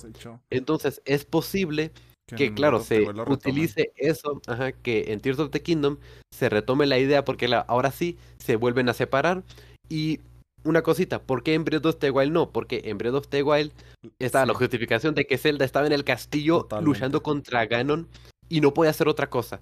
Porque si Zelda se iba, Ganon iba a quedar libre y iba a matar a todo el mundo, por ejemplo. Así que Zelda estaba obligada a quedarse en el castillo. Y claro, ahora Zelda no está obligada a quedarse en ningún lugar. Ahora sí, cae en una cueva. Es posible que Zelda tenga que ingeniárselas para salir a algún lado. Y tal vez así tú tengas esa posibilidad de jugar con ella. Para que seas tú el que juegue esas mecánicas o esa forma que tenga Zelda de salir de ahí. No lo había pensado y me suena muy, muy razonable, la verdad. ¿eh? Totalmente de acuerdo. Es decir, es decir, puede que no lo hagan, es decir, todos son especulaciones, porque ya vimos que la verdad nos sorprendieron bastante con lo del gameplay, con las primeras cosas, cosas que, teorías que salían y que muy seguramente no van a salir porque la verdad sorprendieron bastante. Pero es decir, son posibilidades que realmente pueden pasar y si te las pones a pensar, es algo que no es descabellado, es algo que tiene sentido. Suena muy lógico. Además, eh, ya, se, ya se ha hecho historias, ya se han hecho historias paralelas en el videojuego. O sea, en Nier Automata, eh, los protagonistas en cierto momento se separan y el juego te presenta eh, un juego. O sea, Nier Automata tiene varios finales, ¿verdad? Nier Automata te manda primero con un personaje, se termina la historia literal la historia y, y para, vuelves a empezar el juego y lo empiezas renuándolo desde la parte en la que se separan con la otra parte del otro personaje. Y después, spoiler, te introducen a un tercer personaje que nunca se había visto en la historia, que estaba actuando en otras cosas en paralelo con los dos personajes principales. Totalmente fuera. Grande Auto 5 hacía lo mismo con sus tres personajes. O sea, es el ejemplo. No lo había pensado, suena muy lógico que puedan hacer eso. Claro, es, el ejemplo que también quería poner. Justamente GTA V tiene tres personajes y que te los presentan desde el inicio los tres y juegas con los tres. Sí. Y en historias paralelas y en algunos puntos se juntan, en algunos puntos se separan. Y también tiene varios finales, pero juegas con los tres. Es decir, son tres historias paralelas del mismo juego que en conjunto hacen una. Entonces, claro, es posible que se haga lo mismo aquí. Es decir, Zelda por una parte, Link por otra parte, y juegues por separado con los dos. Y en algunas partes, pues el juego por narrativa tengas que jugar con uno o jugar con otro. Y claro, en algún punto se junten, se vuelvan a separar. Y así el juego sigue y tienes esa posibilidad de jugar con ambos. Y, algo que también creo que va de la mano con eso es que creo que no van a hacer el camino de la historia libre esta vez. La verdad que no, la verdad no puede que sí esté libre, pero menos que Breath of the Wild. Sí, totalmente. Va a haber partes... En Breath of the Wild había sus partes de historia obligatorias también. También a decir verdad. O sea, bueno, no te creas. No, no te creas. No. A ver, no, era muy libre, pero sí tienes que hacer unas partes. Es decir, bueno, pues es decir, por ejemplo, la parte, por ejemplo, de. El tutorial. De matar a Gano, por ejemplo, es historia obligatoria y y sale cinemática y todo. Sí, sí, sí. Eso sí es parte obligatoria. Pero es verdad que es uno de los juegos más libres que existen. Totalmente. Porque desde el momento que inicias el juego ya te lo puedes pasar. Desde el segundo uno que sale ya te puedes pasar el juego. Y sin conocer aldeas, sin conocer, sin conocer los guardianes, nada, nada, nada, las bestias. Te puedes saltar todo. todo te puede saltar. Pero claro, por ejemplo, necesitas la parabela, por ejemplo. Es decir, tienes que a fuerzas conseguir la parabela para pasarte el juego. Si no, no. Por ejemplo, esa sí es una parte obligatoria. No es tan libre, pero sí es demasiado libre. Y realmente yo sí creo que Tears of the Kingdom va a seguir esa mecánica de un mundo libre, pero ya no tanto. Pero por ejemplo, ¿la historia crees que sea igual así como los recuerdos que eran totalmente opcionales? Ah, porque creo que, es, que, aquí en este momento parece, bueno, a mi parecer, yo creo que no. O sea, yo creo que a, fuerzas va a tener que tener una linealidad la historia. Sí, es que la parte de los recuerdos era pues porque Link apenas había despertado y acá Link dudo mucho que vuelva a perder sus recuerdos por un golpe sería, Sería, mira, sería una... muy repetitivo, el, primero. El poder del guion. o sea... El poder del guion afectaría mucho ahí. Entonces realmente, primero, no creo que lo hagan y espero que no, lo hagan. Yo también espero que no lo hagan. Yo sí creo que va a ser una linealidad, una historia ya totalmente nueva. Link ya no va a tener que descubrir su pasado porque ya sabe cuál es. Ya se ve desde el primer juego. Es decir, que sí que un juego tiene que funcionar, una secuela tendría que funcionar sin necesidad del primero. pero de todas maneras no tiene sentido que en un juego que sigue directamente la historia del anterior, de repente tengas que volver a encontrar tus recuerdos o tu pasado, siendo que en el anterior ya los conoces. Sí. Ya sabes tú cuál es tu pasado. Y Link ya conoce su pasado en Breath of the Wild. Entonces realmente no, no lo veo óptimo que tengan que volver a acudir. A no ser de que acudan en el pasado ahora del reino de Hyrule. Uh, ya puede no ser. ya no en el de Link, sino en el del reino completo. Porque hay muchas cosas que se habló que Tears of the Kingdom que coinciden con los eventos ocurridos hace 10.000 años que se habla mucho en Breath of the Wild. Sí, yo también cuando lo vi dije, mm, este se ve como, como, el héroe de antes, ¿sabes? Como... Ajá, exacto, porque incluso en los murales el peinado del héroe de hace 10.000 años es pelo suelto y, largo. Y la ropa, o sea, la ropa es la toga. Y el brazo, sí, y el brazo, el brazo. está el brazo está también corrompido de esa forma, entonces dices, como quiera, es este, ¿sabes? Sí, sí, sí, de hecho, de hecho sí es cierto, no hemos hablado de que puede haber perfectamente Tears of the Kingdom puede ser una gran parte en el pasado o en algo así. Es decir, puede, funcionar como secuela y como precuela a la vez. Sí, de que hecho. Una parte ubique después de Breath, of, de Breath of the Wild y una parte antes. Que mira, para la cronología que tiene la saga, pues no se me hace muy loco. no, no, loco no es, ya te digo. Yo, que, me conozco la, yo, que me conozco la cronología de la saga, tengo que loco no es. Yo, ¿eh? mira, yo muy por encima he visto unos diagramas y las cosas y algunos videos. Yo, yo sí me sé más o menos. sí, no, yo, yo sí me sé más o menos la cronología de Zelda y la verdad es una de las razones por las que me gusta mucho. Pero la verdad está bien rebrujada, la verdad, está, bien cañona es como que, Dios mío, ¿cómo rayos la hacen? Entonces, claro, que hagan eso, la verdad, no es una idea tan loca, sinceramente. La verdad que no. Al menos para lo que es la cronología del Breath of the Wild, cómo nos han mostrado las cosas, no está tan, tan descabellado que hagan así. Entonces, claro, em, viendo eso, realmente puede ubicarse parte en el pasado de, eh, de Hyrule. del reino. Entonces es lo que decía, tal vez no se vea el pasado tuyo o del pasado de algunos personajes, sino ya directamente el pasado del reino. Puede ser, fíjate, tiene mucho sentido también eso, ¿eh? Y también otra parte que ya es adentrándose un poquito ya en la cronología o lore de la saga, el cual existen unos minerales cuyo nombre ya se me olvidó otra vez, cosa que se me olvidan, pero son minerales que se ven creo que desde Skyward Sword que te permiten viajar en el tiempo. Mm. Ese mineral existe como concepto desde la primera vez que puedes viajar en el tiempo. Creo que era en... No, en... A Link to the Past, creo pero se ve más claro en Ocarina of Time, porque justamente la Ocarina del Tiempo está hecha de ese material, por eso oh, puedes viajar en el tiempo. Y por ejemplo, en eh, Skyward Sword hay, un portal que te permite viajar al pasado, no, al pasado, te permite viajar en el tiempo, pues. Y luego existe em, una parte que te permite llevar un fragmento del mundo del pasado al presente. Es decir, tú no viajas al pasado, sino que ese fragmento del pasado viaja a ti. Mm. Y es con exactamente el mismo mineral. Y es un mineral azul. Es, es, de color azul brillante y de hecho por eso la ocarina del tiempo es azul. Por eso el portal ese que te permite viajar es azul. Es un mineral en esencia azul brillante.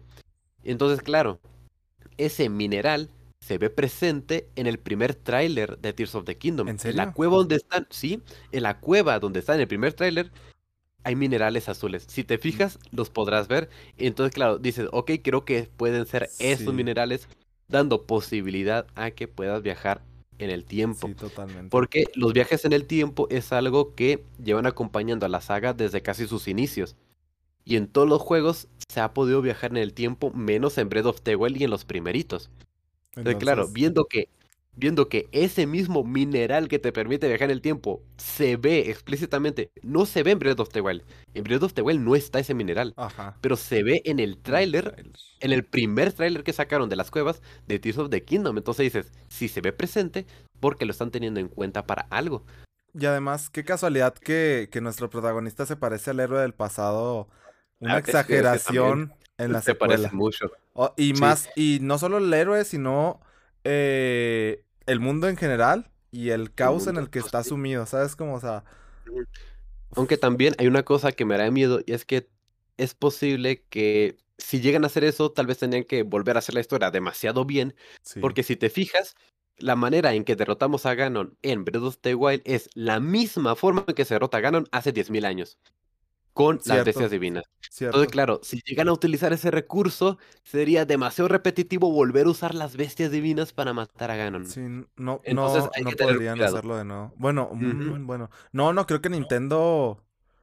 no, realmente no, creo, que. Realmente yo no creo que lleguen a usar el mismo recurso, porque digo, cada juego ha sido muy diferente de los anteriores, incluso entre mismas secuelas, porque digo, em, creo que la secuela que más se parece a directa a su juego anterior es Phantom Hourglass, no, Sí, Phantom Hourglass con Wind Waker, porque ambos van en un barquito en medio del mar. Ajá. Pero a raíz, esos son los que más se parecen entre sí, al menos por ese concepto. Pero a raíz de ahí, la siguiente secuela que es Spirit Tracks va a ser un trenecito y es muy diferente. La secuela sí es un trenecito, la verdad, está muy simpático. Luego, eh, Majora's Mask es muy diferente a Ocarina of Time, y ahí sí se nota bastante la diferencia. Entonces, digo, no creo que lleguen a utilizar esa mecánica o esa nuevo recurso narrativo otra vez para contar la historia, de volver a matar a Ganon con las bestias divinas. Porque si, es, si eres el héroe de hace 10.000 años, estarías obligado, entre comillas, a pasarte el juego de la misma forma que te lo pasaste en Breath of the Wild.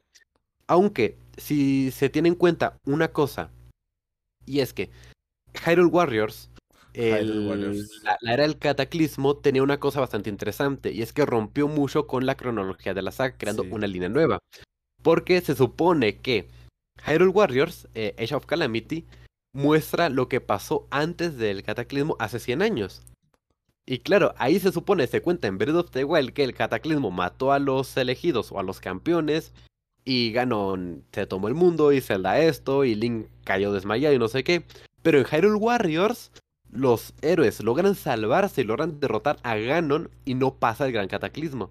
Entonces, imagínate, es posible que si llegan a utilizar el recurso de que eres el héroe de hace 10.000 años, posiblemente crees una nueva línea temporal en la cual ese gran cataclismo, en la cual ya no tengas que derrotar a Ganon con las bestias divinas de Breath of the Wild, sino de una forma diferente, pero sigues siendo el héroe de hace 10.000 años. Mm. Eres el mismo, pero ahora haces algo diferente, así como se hizo en Age of Calamity realmente podrían utilizarlo. Si llegan a utilizar ese recurso de que eres el héroe de hace 10.000 años, podrían hacerlo de esa forma. Y tendrían que hacerlo muy, muy bien para que no se rompa pues el eh, juego. no, no, me, lo Pero. porque se está oscureciendo, digo. Se nos, se nos olvida algo de mencionar del tráiler. Creo que la habilidad de regresar del tiempo, eh, las cosas a su lugar. Ah, sí, el tráiler de rebobina. Un momento, déjame ver si puedo prender una lucecita aquí. Creo que... Para tener más luces, porque luego... Sí, no te apures. Creo que eso fue lo que, lo que menos me sorprendió a mí. Pero de todas maneras... Lo rebobina. Bueno, pues sí, la Es una gran habilidad. No, no, no. Aunque en el momento creo que ahorita mismo no le veo muchos usos. Porque no sé hasta qué punto qué cosas puedes rebobinar y qué no. Claro. Solo em, objetos, animales. Es decir, muy seguramente puedas saber que puedes rebobinar de la misma forma que en Breath of the Wild. Es decir, en Breath of the Wild cuando querías el parálisis, por ejemplo, te iluminaba en amarillo lo que sí podías paralizar y lo que no. Iba lo que podías mover, que puedes mover y que no te lo iluminaba. E, entonces, claro, muy posiblemente lo que sí puedes rebobinar y lo que no te salga, se te ilumine, pues. Sí. Diciendo, eso sí lo puedes rebobinar, esto no. Y también seguramente solamente puedas rebobinar cosas que estén en movimiento, obviamente, porque si no, ¿para qué quieres rebobinar un árbol que no se mueve, por ejemplo? Basado, basado. Por ejemplo, como se mostraba en el, ¿cómo se llama? En, eh, en el gameplay, se veía como una piedra y va cayendo y claro, tú la rebobinas y, y vuelve a subir. Sí. Porque la piedra cae tuvo un pasado y un futuro. El pasado es que estaba arriba, el futuro es que se cayó. Y tú vas del futuro al pasado, del futuro que estaba abajo y pasado que está arriba. Y el bloquear, el bloquear puede ser reemplazado, creo yo, un poquito por esta habilidad. A lo mejor depende de las distancias también. Pero, por ejemplo, no sé si se puede implementar en la manera en que, ah, bueno, pues yo le pego, no sé, a, este tronco. Sale proyectado hacia una dirección. Y con el robinar puedo hacer que vuelva. Y, y no sé si hacer que después de volver vuelvas, ¿sabes cómo? No sé si me doy a entender. como un doble rebobinado. Claro, sí entiendo cómo. Es. Sería una mecánica muy rara, ¿eh? Sinceramente. Y ya te digo yo que va a haber gente que va a lograr descubrir maneras de hacer eso. sí, totalmente. o sea, eso que no queden dudas. O sea, no, no, no. Van a encontrar la manera de, lograrlo. Así como van a encontrar la manera que cuando construyes los aparatos le tengan batería infinita. Sí, también, porque claro, es decir, esas cositas tienen su batería limitada y pues para que se recarguen tienes que apagarlas. Imagínate, así como se encontró la manera de Breath of the Wild de poder correr sin que se te acabe la estamina, sí, el cual es correr chiflando, es decir, tienes que correr chiflando para poder correr infinitamente. Seguramente van a encontrar la forma en que no se le acaben las pilas a, las, a los motorcitos esos. Algo que creo que ellos mismos tienen previsto. ¿Sabes cómo? O sea... Sí, la verdad, pero aún así es que en el mundo hay tanta gente tan ingeniosa que se les va a escapar alguien se les va a escapar pues que va a ser más ingenioso, es decir, así se hace. Como las estrellas que están en, en, el, en las paredes o así de Super Mario 60, de Mario 64, ¿sabes cómo? Ah, o sea, sí. o sea pues cosas que no se pensaba que se fueran a encontrar nunca. Pues, no, y claro, sin embargo, puedes hacer cosas loquísimas en Mario 64 y speedruns de me paso Super Mario 64 sin estrellas, ¿sabes? Sí, what, the fuck, exactamente. La verdad, como que me paso el juego sin hacer nada en el juego, básicamente. De hecho. Pero bueno, pues creo que con eso terminamos lo, el tema de Zelda y vamos ya casi a cerrar el podcast. Pero creo que no se nos quedó nada por comentar, simplemente, por ejemplo, a mí me recuperaron. Sí, Sí, a mí, ah, a mí me recuperaron y yo, yo me habían perdido, la verdad, yo había perdido totalmente el hype. Ponle que sí tenía el hype, pero más que por la secuela, por lo que fue Breath of the Wild, que para mí es uno de los ah, mejores juegos que en mi historia personal como jugador he, jugado en toda mi vida, que más he disfrutado y, y más originales que he visto. y, y, a mí me han perdido y con, este, con estos 10 minutos mi hype ha vuelto totalmente. De hecho, por mi parte también, porque es que sinceramente mostraron tan poquito. Es que decir, como desde 2019 hasta 2023, en cuatro años, han mostrado nada, o sea, tres mm, trailers, nada más. O sea, en cómo en cuatro años muestra solamente tres trailers del juego. Muy abstractos los primeros trailers, o sea, no, no, te decían muchísimo, o sea no era nada concreto. Eh, claro, como que si perdías poquito lo que puede ser y demás, como que era te levantas poquito por las teorías, pero no es realmente algo confirmado. O como que no quieres ver teorías por el miedo de que realmente sean spoilers. No vean teorías. De verdad. no vean teorías. Yo, yo ya no veo teorías de, digo, de Yo ya no estoy viendo teorías de Breath of the Wild. y la verdad. Y la verdad, ya la mayoría se me olvidaron, sinceramente. Yo Creo que la única que Creo que la única teoría de Tears of the Kingdom que, que recuerdo es la de que posiblemente seamos célebres de hace 10.000 años. Creo que es la única teoría que aún, que aún recuerdo, porque las demás ya se me olvidaron. Yo tengo y digo, otra que mostraron... Cuidado, no digas. No, no la voy a decir, pero sí. también hubo una, fíjate, hubo una que vi que fue la que me hizo dejar de ver teorías que cuando la vi dije, creo que eso sí es de verdad. ¿eh? No, yo lo que vi dije, no, no sé si está involucrado mucho con el juego, pero a lo mejor con, no voy a decir, pero con algo, con algo que tiene que ver con el juego, sí, sabes como y dije, ay, cabrón. Y es que no solo, no solo eran, eran pruebas, o sea, no era, ah, a lo mejor sí, o sea, ponían algo, compararon unas cosas y, y ya decía yo, ay, cabrón. Dije, y, y, cerré el video y dije, no tuve que dar risa de esto. Ah, sí, lo mismo, lo mismo pensé cuando vi la teoría esa que dije, ay, güey, ay, güey, no, no, no, no. Mejor dejo de ver teorías. Y por suerte se me olvidó qué teoría era, fíjate. Qué bueno. Y como que me dejó, me dejó tan marcado porque dije, ah, caray, creo que esto sí es de verdad, ¿eh? Creo que esa teoría sí, es en serio. Y entonces dije, cerré el video, por suerte ya se me olvidó la teoría y no he vuelto a ver teorías de Tears of the Kingdom, sinceramente. Entonces, claro, regresando, de que han mostrado tan poquito Ah, momento, han, mostrado, han mostrado tan poquito que es como que al final el hype lo tienes cuando lo anuncian y poco a poco vas perdiendo el hype, el hype, el hype. Y entre más esperas y más esperas, vas perdiendo el hype. Y como que lo recuperas cuando muestran algo nuevo, pero mostraron tan poquito que te van perdiendo. Como tú decías, en el último tráiler se ve muy bredoste, güey, pero ponías las flotantes y ya. Pero, y entonces, claro, el, el gameplay era lo que necesitábamos para ver que realmente el juego valía la pena y que era algo diferente a Breath of the Wild.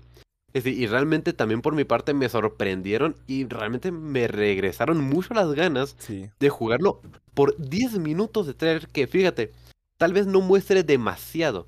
Porque te aseguro que van a haber muchas más cosas que obviamente no mostraron ahí, tanto de historia, tanto de mecánicas, porque el brazo de Link te aseguro que sirve para más que atravesar cosas y combinar. Te aseguro que sirve más para eso y rebobinar. No, la tableta chica tenía varias habilidades. No creo que un brazo directamente que es tuyo no, tenga más habilidades. Sí, sí, totalmente. Entonces, por supuesto que van a, va a haber mucho más.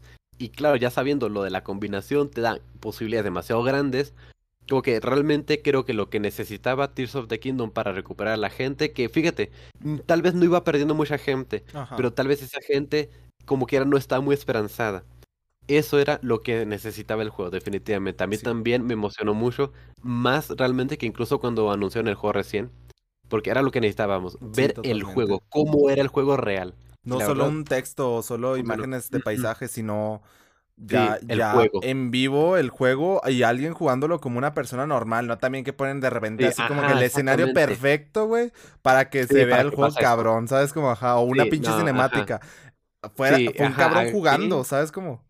Ajá, aquí era Eiji Numa, el mismo director de Zelda, jugando a ver qué le pasaba. Sí. En pocas palabras. Como quiera, sí tenía planeado para que no se muestre eso, que no se muestre el otro, pero al final era él haciendo cosas casuales. Sí, sí, sí. Él era jugando como un jugador. Y jugando con la curiosidad que probablemente tendríamos todos, ¿sabes? Como, o sea, de que... Sí, de que, ah, quiero entrar a esta cueva y llegar hasta la cima del mundo. Porque una gran mecánica de, de Breath of the Wild que no es mecánica de juego, pero es la curiosidad. O sea, es la curiosidad que te provoca el juego de decir, ah, ¿qué chingados hay ahí, güey?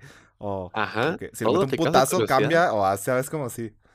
Es como que tienes tanta interacción con el, con el mundo que todo te causa curiosidad. Sí, basado. Y, claro, y ahora teniendo estas posibilidades, tienes más curiosidad de ver qué cosas puedo combinar, qué puedo atravesar, qué pasa si hago eso con eso, y combinando la posible exploración que vaya a tener, realmente recupera mucho lo que es el juego y las ganas de jugarlo. Pero en fin, eh, pues, eh, ¿qué esperas del juego? ¿Algo aparte de lo comentado? pues mira, viendo lo último, realmente sí le estoy recuperando mucho más la fe. Ahora sí estoy esperando un juego grande, un juego mayúsculo, con esas palabras. Es decir, como quiera, si el gameplay no lo hubiera mostrado, hubiera tenido yo una opinión diferente de haber dicho un buen juego y hasta ahí. Un muy buen juego, pero hasta ahí. Pero claro, yo una vez mostré el tráiler y viendo que han sorprendido incluso después de tantos años y que incluso, fíjate lo difícil que es, no se les ha filtrado nada. No. O sea, fíjate Hasta el momento yo no he visto una filtración así. Yo tampoco. Lo más que vi fue creo que la consola y ya. Y ya. Sí, y ya, es todo. Es decir, porque han salido filtraciones de cómo se iba a llamar el juego, nombres que ni de cerca, la verdad. Nombres que esto, que el otro, y que no, para nada. Es decir, han logrado mantener el juego muy bien resguardado, fíjate. Sí, la verdad que sí. supongo que porque realmente quieren y piensan y le tienen fe a que va a ser algo grande al punto de que tienen que resguardarlo tanto para que no se les salga. Porque hay juegos, por ejemplo, un Pokémon se les filtra el juego entero una semana antes de que sale, como que chico. Estamos a un mes de que salga Tears of the Kingdom, a menos, bueno, poquito más de un mes a, que salga Tears of the Kingdom, como que estamos tan cerquitas, ya tienen el juego finalizado no, se les ha filtrado casi que nada. Entonces como que ya mostrando tan poquito, ya viendo el gameplay, ahora sí tengo esa idea de que va a ser un juego grande mayúsculo. Sí, yo también. Ahora sí, yo sí, ahora sí yo espero, ahora sí, a través del gameplay, un juego grande. Sí. Basado. Yo creo que también, creo que se viene uno de los mejores juegos de que ha visto esta industria también. O sea... Sí, es muy posible. Si, si Breath of the Wild a mi gusto lo fue, eh, y revolucionó los mundos abiertos, unos mundos abiertos que ya estaban un poco quemados. Mm, también, posible. Ah, y, y, ahora todos los, todos los mundos abiertos que quieren ser tomados un poco más en serio imitan Breath of the Wild. Digo, Halo Infinite pasó de ser un shooter lineal a tener un mundo abierto, un mapa abierto. También. Y donde puedas seleccionar tú las misiones y todo. Horizon. Sí. O sea. Horizon. Este, Elden Ring es e uno de los Elden, Elden Ring, exactamente. Es decir, si te fijas, todos son juegos que, que su tipo de mundo lo agarraron de Breath of the Wild. Y, y no, no, no solo con, con franquicias nuevas, bueno, pues Horizon y así. Pero, pero por ejemplo, Assassin's Creed Assassin's Creed agarró también mucha de, de, de, que, bueno, vamos a limpiar un poco la interfaz y que no haya tantos elementos y así. Sí. Y, y what the fuck, ¿sabes cómo? O sea, por ejemplo, partes, por ejemplo, Assassin's Creed desde Ocarina of Time lleva tomando cosas. Sí. Por ejemplo, el salto automático de Ocarina of Time lo tomó Assassin's Creed. sí. Por ejemplo. No, y, eh, y, ahora cualquier mundo abierto que no se parece a Breath of the Wild se, se, se ve como un mal mundo abierto. La verdad es que sí. Es como que, igual sí puso grandes bases para un mundo abierto bueno y nuevo. Y claro, todo lo nuevo termina siendo viejo y ahora se está notando que hay muchos mundos abiertos como Breath of the Wild. Sí, sí, totalmente. Y es decir, Tears of the Kingdom parece que va a también marcar Ajá, ojalá. Marcar tendencia. Y si no marcar tendencia, ser uno de los mejores juegos que ha salido en esta industria. Parece, ¿verdad? Que a lo mejor Cyberpunk, Cyberpunk 2. Ah, bueno, Entonces, eso sí también. No creo, que no creo porque se tomaron su tiempo y moderaron el hype. Sí, eso también. Porque si te fijas, no han mostrado como casi nada. Al parecer no han elevado mucho el hype hasta apenas un mes antes de salir el juego. Exactamente. Y también, y también teniendo en cuenta esto, Breath of the Wild tardó creo que 5 años en desarrollarse.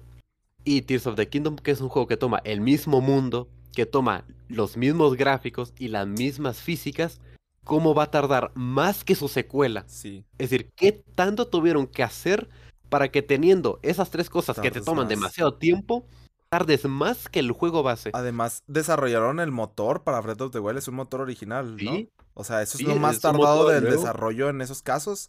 Y en este caso ya tienen un este motor hecho para su disposición. Ajá, ya lo tienen. Y es el mismo que el de Breath of the Wild. Entonces, claro, ¿cómo rayos están tardando tanto si tiene tantas cosas del mismo juego? Digo, del juego anterior. Que es lo mismo. Entonces, claro, ¿qué tanto hicieron para que la secuela que es un copy-paste casi del, al menos a nivel gráfico mundial y todo eso, tarde más. Es decir, ¿qué tanto tuvieron que hacer? Entonces, por eso realmente yo sí le tengo, ahora sí, muchas esperanzas al juego. Yo también. Eh, y bueno, ya cerramos el tema de Zelda Tears of the Kingdom, que pues para los que no sepan sale en un mes y medio. Eh, cumplo yo años un día después de que sale, regálenmelo. Oh, que la... no, no, no es cierto. Así de que bueno, aquí tienen mi dirección, la de Jai, mándenos, la de Jamer, mándenos un, un, una, eh, copia cada uno. Una copia cada uno, exactamente, por favor. Eh, nos lo, ah, nos lo merecemos, entonces sí, pero...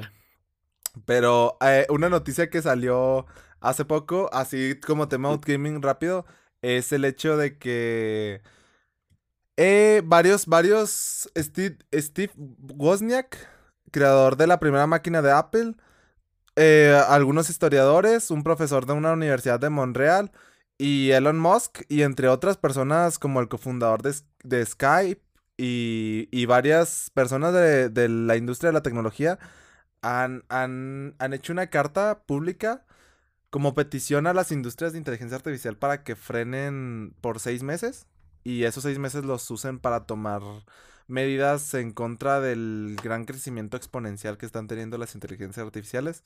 Y es que, a, mi parecer, ah, creo que nunca había vivido un boom tecnológico. Yo, eh, tan impactante como el de estos últimos meses. Realmente opino lo mismo, es decir, tú y yo tenemos la misma edad, es decir, nos llevamos únicamente por meses. De hecho. Y es verdad que yo también estoy sintiendo como que esto es lo, el avance tecnológico más grande que vivo en mi vida. Sí, yo también. Es decir, ponle que nuestros padres vivieron eh, la creación del Internet, de los smartphones, es decir, ponle que los smartphones, los teléfonos inteligentes, eh, se inventaron después de que nosotros naciéramos, pero estábamos tan pequeños que no éramos conscientes del cambio. Y cuando crecimos ya los teníamos un poquito más parecidos a, lo que son ahora, ¿sabes? Como, ajá. Sí, la verdad. Entonces, claro, yo leí hace varias semanas que lo de las inteligencias artificiales podría ser el avance tecnológico más grande desde la invención del Internet. Totalmente. Es decir, estamos hablando desde los 80s, 90s. Estamos hablando el boom más grande en la historia de la tecnología en 30 años. Y eso no es poco, porque yo creo que la década más impactante o más importante para el avance de la tecnología fueron los 80s, yo creo. Ajá. Porque fueron en los 80s cuando el Internet ya empezó a ser más comercial, cuando empezaron a salir las primeras computadoras ya bien, tanto de escritorio, ya para casas, fue cuando ya los teléfonos empezaron a popularizar más, fue cuando justamente los videojuegos empezaron a crecer más, fue cuando los, incluso los mismos automóviles, ¿sabes? Empezaron a, a parecerse un poquito más a lo que es hoy, porque si te fijas la diferencia entre un automóvil de los 60 a uno de los 70 y 80 se nota mucho la diferencia. Entonces, claro, la década de los 80 significó muchísimos avances tecnológicos. Y de hecho, es una de las razones por las cuales en los 80s y 90s creían que el futuro iba a haber carros voladores, que iba a haber ese, que el otro. Por ejemplo, Volver al Futuro es un gran ejemplo de eso. perdón. ¿No has visto Volver al Futuro? eh, no. No, bueno. Ajá, sí, eh, pero sí. Creo, que, creo que esto no es spoiler. ¿De qué se trata? no, no pasa nada. Mira, película de hace un montón. Sí, la verdad es películas hace 30 años. Ok, ya. No, tomo ni ese spoiler, ¿verdad? En la película 1 viajan al pasado, en la película 2 viajan al futuro, en la película 3 viajan al pasado más pasado. ¿Ok? La película 2, fíjate, se supone que ocurren los eventos en 1985. Ellos viajan al futuro a 2015. Sí. 2015, hace 8 años. fíjate nomás, que para ellos era el futuro, 30 años en el futuro, y para nosotros ya es el pasado, hace 7, 8 años. Pero bueno, ellos veían en 1985, que de hecho la película se grabó en el 89 ni siquiera en el 85.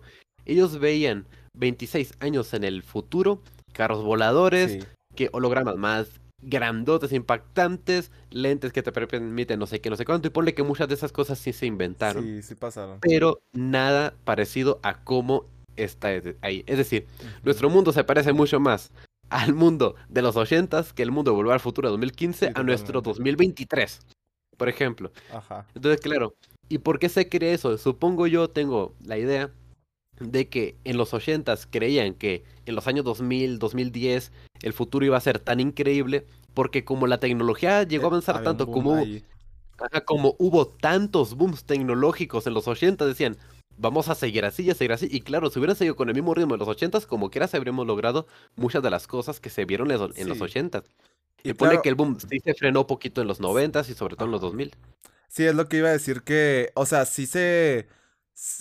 Las tecnologías que surgieron en ese momento se siguieron desarrollando y desarrollando y desarrollando y fueron avanzando muy rápido, pero, pero no se crearon cosas nuevas, nuevas, ¿sabes? Como, o sea, simplemente se mejoraron de que los microchips se hicieron más pequeños y que había más información y los dispositivos de almacenamiento se hacían más pequeños y más pequeños y más rápidos, eh, pero no hubo algo así que tú dijeras, ay, que, bueno, a lo mejor un poco... de eso. Tesla con sus carros que se manejan solos, eso sí estuvo impactante en su momento cuando recién empezó, pero una mejora del carro, ¿verdad? Pero esto de las inteligencias artificiales, eh, sí, sí, es como, ah, claro, y como decía, en los 80 el internet, fíjate el internet cómo es hoy. Exactamente. prácticamente no se vive sin internet. Ajá. Prácticamente no se puede vivir sin internet hoy en día. ¿De qué cosa? Entonces, claro, por eso decía, yo creo que es el boom tecnológico, bueno, había leído que es el boom tecnológico más grande desde la invención del Internet. Que fíjate, estoy de acuerdo. Parece, parece que hubo un intento, y esto es un poquito aparte de las inteligencias artificiales, parece que hubo un intento en lo en 2020, 2021 con los NFTs y el mundo Ay, no, horrible. Que parecía, parecía, muchos decían, este es el futuro de la tecnología, de la economía, no sé qué terminó creándose ese efecto burbuja, se terminó reventando porque muchos ya veían el riesgo económico, entonces bajaron muchísimo su valor, los NFTs cayeron. Si te fijas, ya no se habla tanto de los NFTs como hace dos años, si te fijas. Qué bueno. Si veíamos, ya sé, si veíamos cómo se hablaba de los NFTs en 2021 a comparación de hoy, casi no se habla de ellos hoy. No, y que el Bitcoin, su valor. Y sí, demasiado. Es decir, hubo incluso criptomonedas que desaparecieron. Sí. Y ponle que monedas como Bitcoin siguen siendo extremadamente valiosas, pero ya no como en 2021. Es decir, creo que su pico máximo fue de 64 mil, 65 mil dólares por Bitcoin. Sí. Hoy en día creo que son unos 20 mil dólares por Bitcoin. Sí, perdió más de la mitad de su valor, más o menos. bueno, dicho así, ¿verdad? Pero sí. Ajá, sí, sí, sí, perdió muchísimo valor. Y claro, era una moneda demasiado intermitente, es como que hoy puede valer 10 mil, como mañana puede valer 100 mil, como al siguiente día valer 2 pesos. Y es que se tiene esta promesa en el mundo de la criptografía que se va a regularizar todo y que ya los precios no van a subir tanto, que las imágenes no van a valer tanto. Se tiene esta promesa desde hace años y no, no está pasando. No se ha logrado. Y de hecho, todo lo contrario, está, ni siquiera está mejorando o algo así, está yéndose a peor. Entonces, quién sabe qué nos depare. Pero esto, esto es. En mi universidad, esto cambió el juego. O sea, yo, todos mis compañeros están haciendo sus tareas con ChatGPT. O sea. Claro, es muy. Eso que ayuda demasiado. Entonces, claro. Eh, decíamos, por ejemplo, con las criptomonedas no hay regulación. Es por eso, por ejemplo, que había tanto riesgo. Es por eso que cambiaba tanto. Es decir, tú podías perder todo tu dinero de un día a otro porque, claro, la moneda tenía tanto riesgo. Fíjate, la moneda estaba tan mal regularizada que Elon Musk podría cambiar el valor del Bitcoin con un tweet. Y lo hacía. y, lo, y lo hacía. Y lo hacía. Que de hecho se lo acusó mucho de hacer eso porque efectivamente lo hacía. Sí, sí, sí. Entonces, claro, yo no confiaría en una moneda que cambia su valor por el tweet de un güey. La no, verdad. no, totalmente. No, yo tampoco. Como que digo, estoy, literalmente estoy con el riesgo de que este güey ponga un tweet, que yo pierda todo mi dinero porque soy puso un tweet. Digo, no, no, gracias. Que las criptomonedas, la gente como que se dio cuenta de eso. Y de hecho es muy parecido a la crisis del 29, que pasa algo muy similar, que historia rápida, tulipanes, no, tulipanes no, una flor, aumentó mucho su valor, la gente empezó a invertir en esa flor, se empezaron a dar cuenta, ¿para qué quiero esa flor? Empezaron a dejar de invertir en esa flor, cayó su valor y pum. Ajá. Muy, a muy resumidas cuentas, obviamente. Tiene mucha más historia, pero tampoco vamos a hablar aquí del carácter 29. Sí, sí, sí, sí. Y algo así pasó con el Bitcoin. La diferencia es que no quebró la economía mundial como sí pasó en el 29. Ajá. Y claro, pero ahora venimos dos años después, o sí, inteligencias artificiales. Lo que ahora sí parece ser el boom que prometían ser las criptomonedas, ahora sí parece que lo vienen a hacer las inteligencias artificiales. Y, da miedo, ¿no? O sea, bueno, a mí sí, me, a mí sí me da miedo. O sea, yo lo uso y lo disfruto. Y Dalí me hace algunas veces unas imágenes de mis miniaturas de, de esto.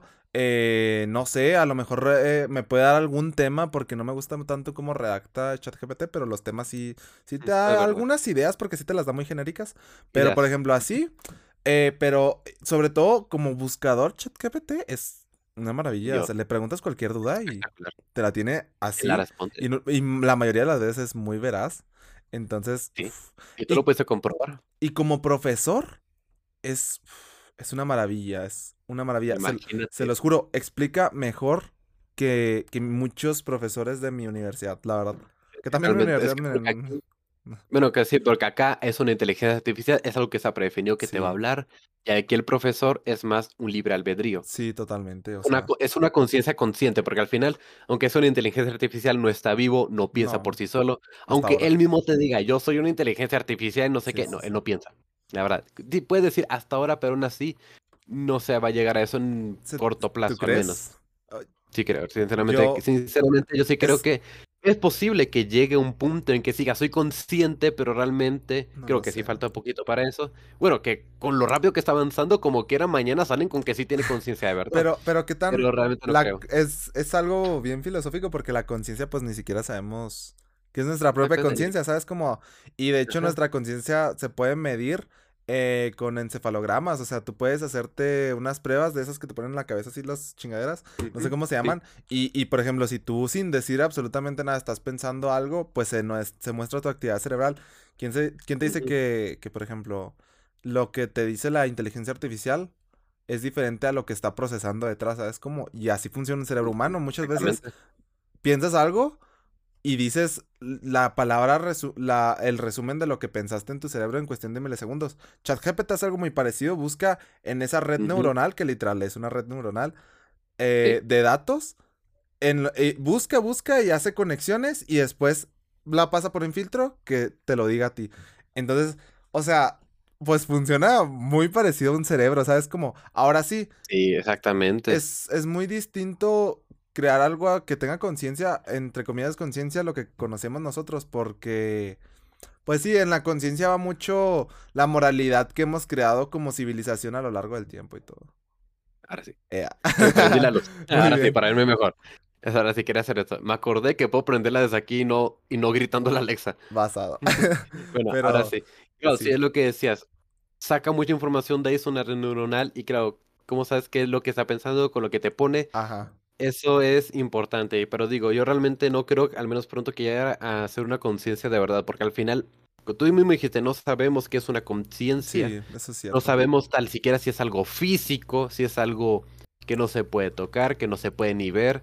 Es decir, ¿cómo sabemos que no hay una, una conciencia volando por el espacio por ahí? Sí, ajá. Y que llega a la cabeza de alguien, es decir, los cerebros de Boltzmann, por ejemplo, pero eso es una teoría ya de un poquito sí, de la realidad y todo eso. Yo estoy hablando de lo que es conciencia, conciencia. Sí, sí, Porque al final el cerebro de Boltzmann es un cerebro físico, es algo que Ajá, sí, sí, sí, sí, sí, Y acá la conciencia no es ni tan... Bueno, no sabemos ni siquiera si es no, tangible. No, no, pues no, no sabemos qué es, o sea, literal. No sabemos que tenemos conciencia sin saber tal siquiera qué es. Sí. Y está en cada cabeza de nosotros. Sí. O como que no está en la cabeza, como que está en este dedo. Sí, no sabemos qué, qué es. No sabemos nada. Pero, ¿tú crees que no lleguen, no, no se te hace que puedan crear una inteligencia artificial que simule muy fielmente el comportamiento de un humano, o sea. Y, si, y, la simulación, pues a lo mejor es simulación, pero es casi prácticamente. Si puedes simular algo, pues estás actuando como algo, ¿sabes? Como, o sea, es algo muy complicado.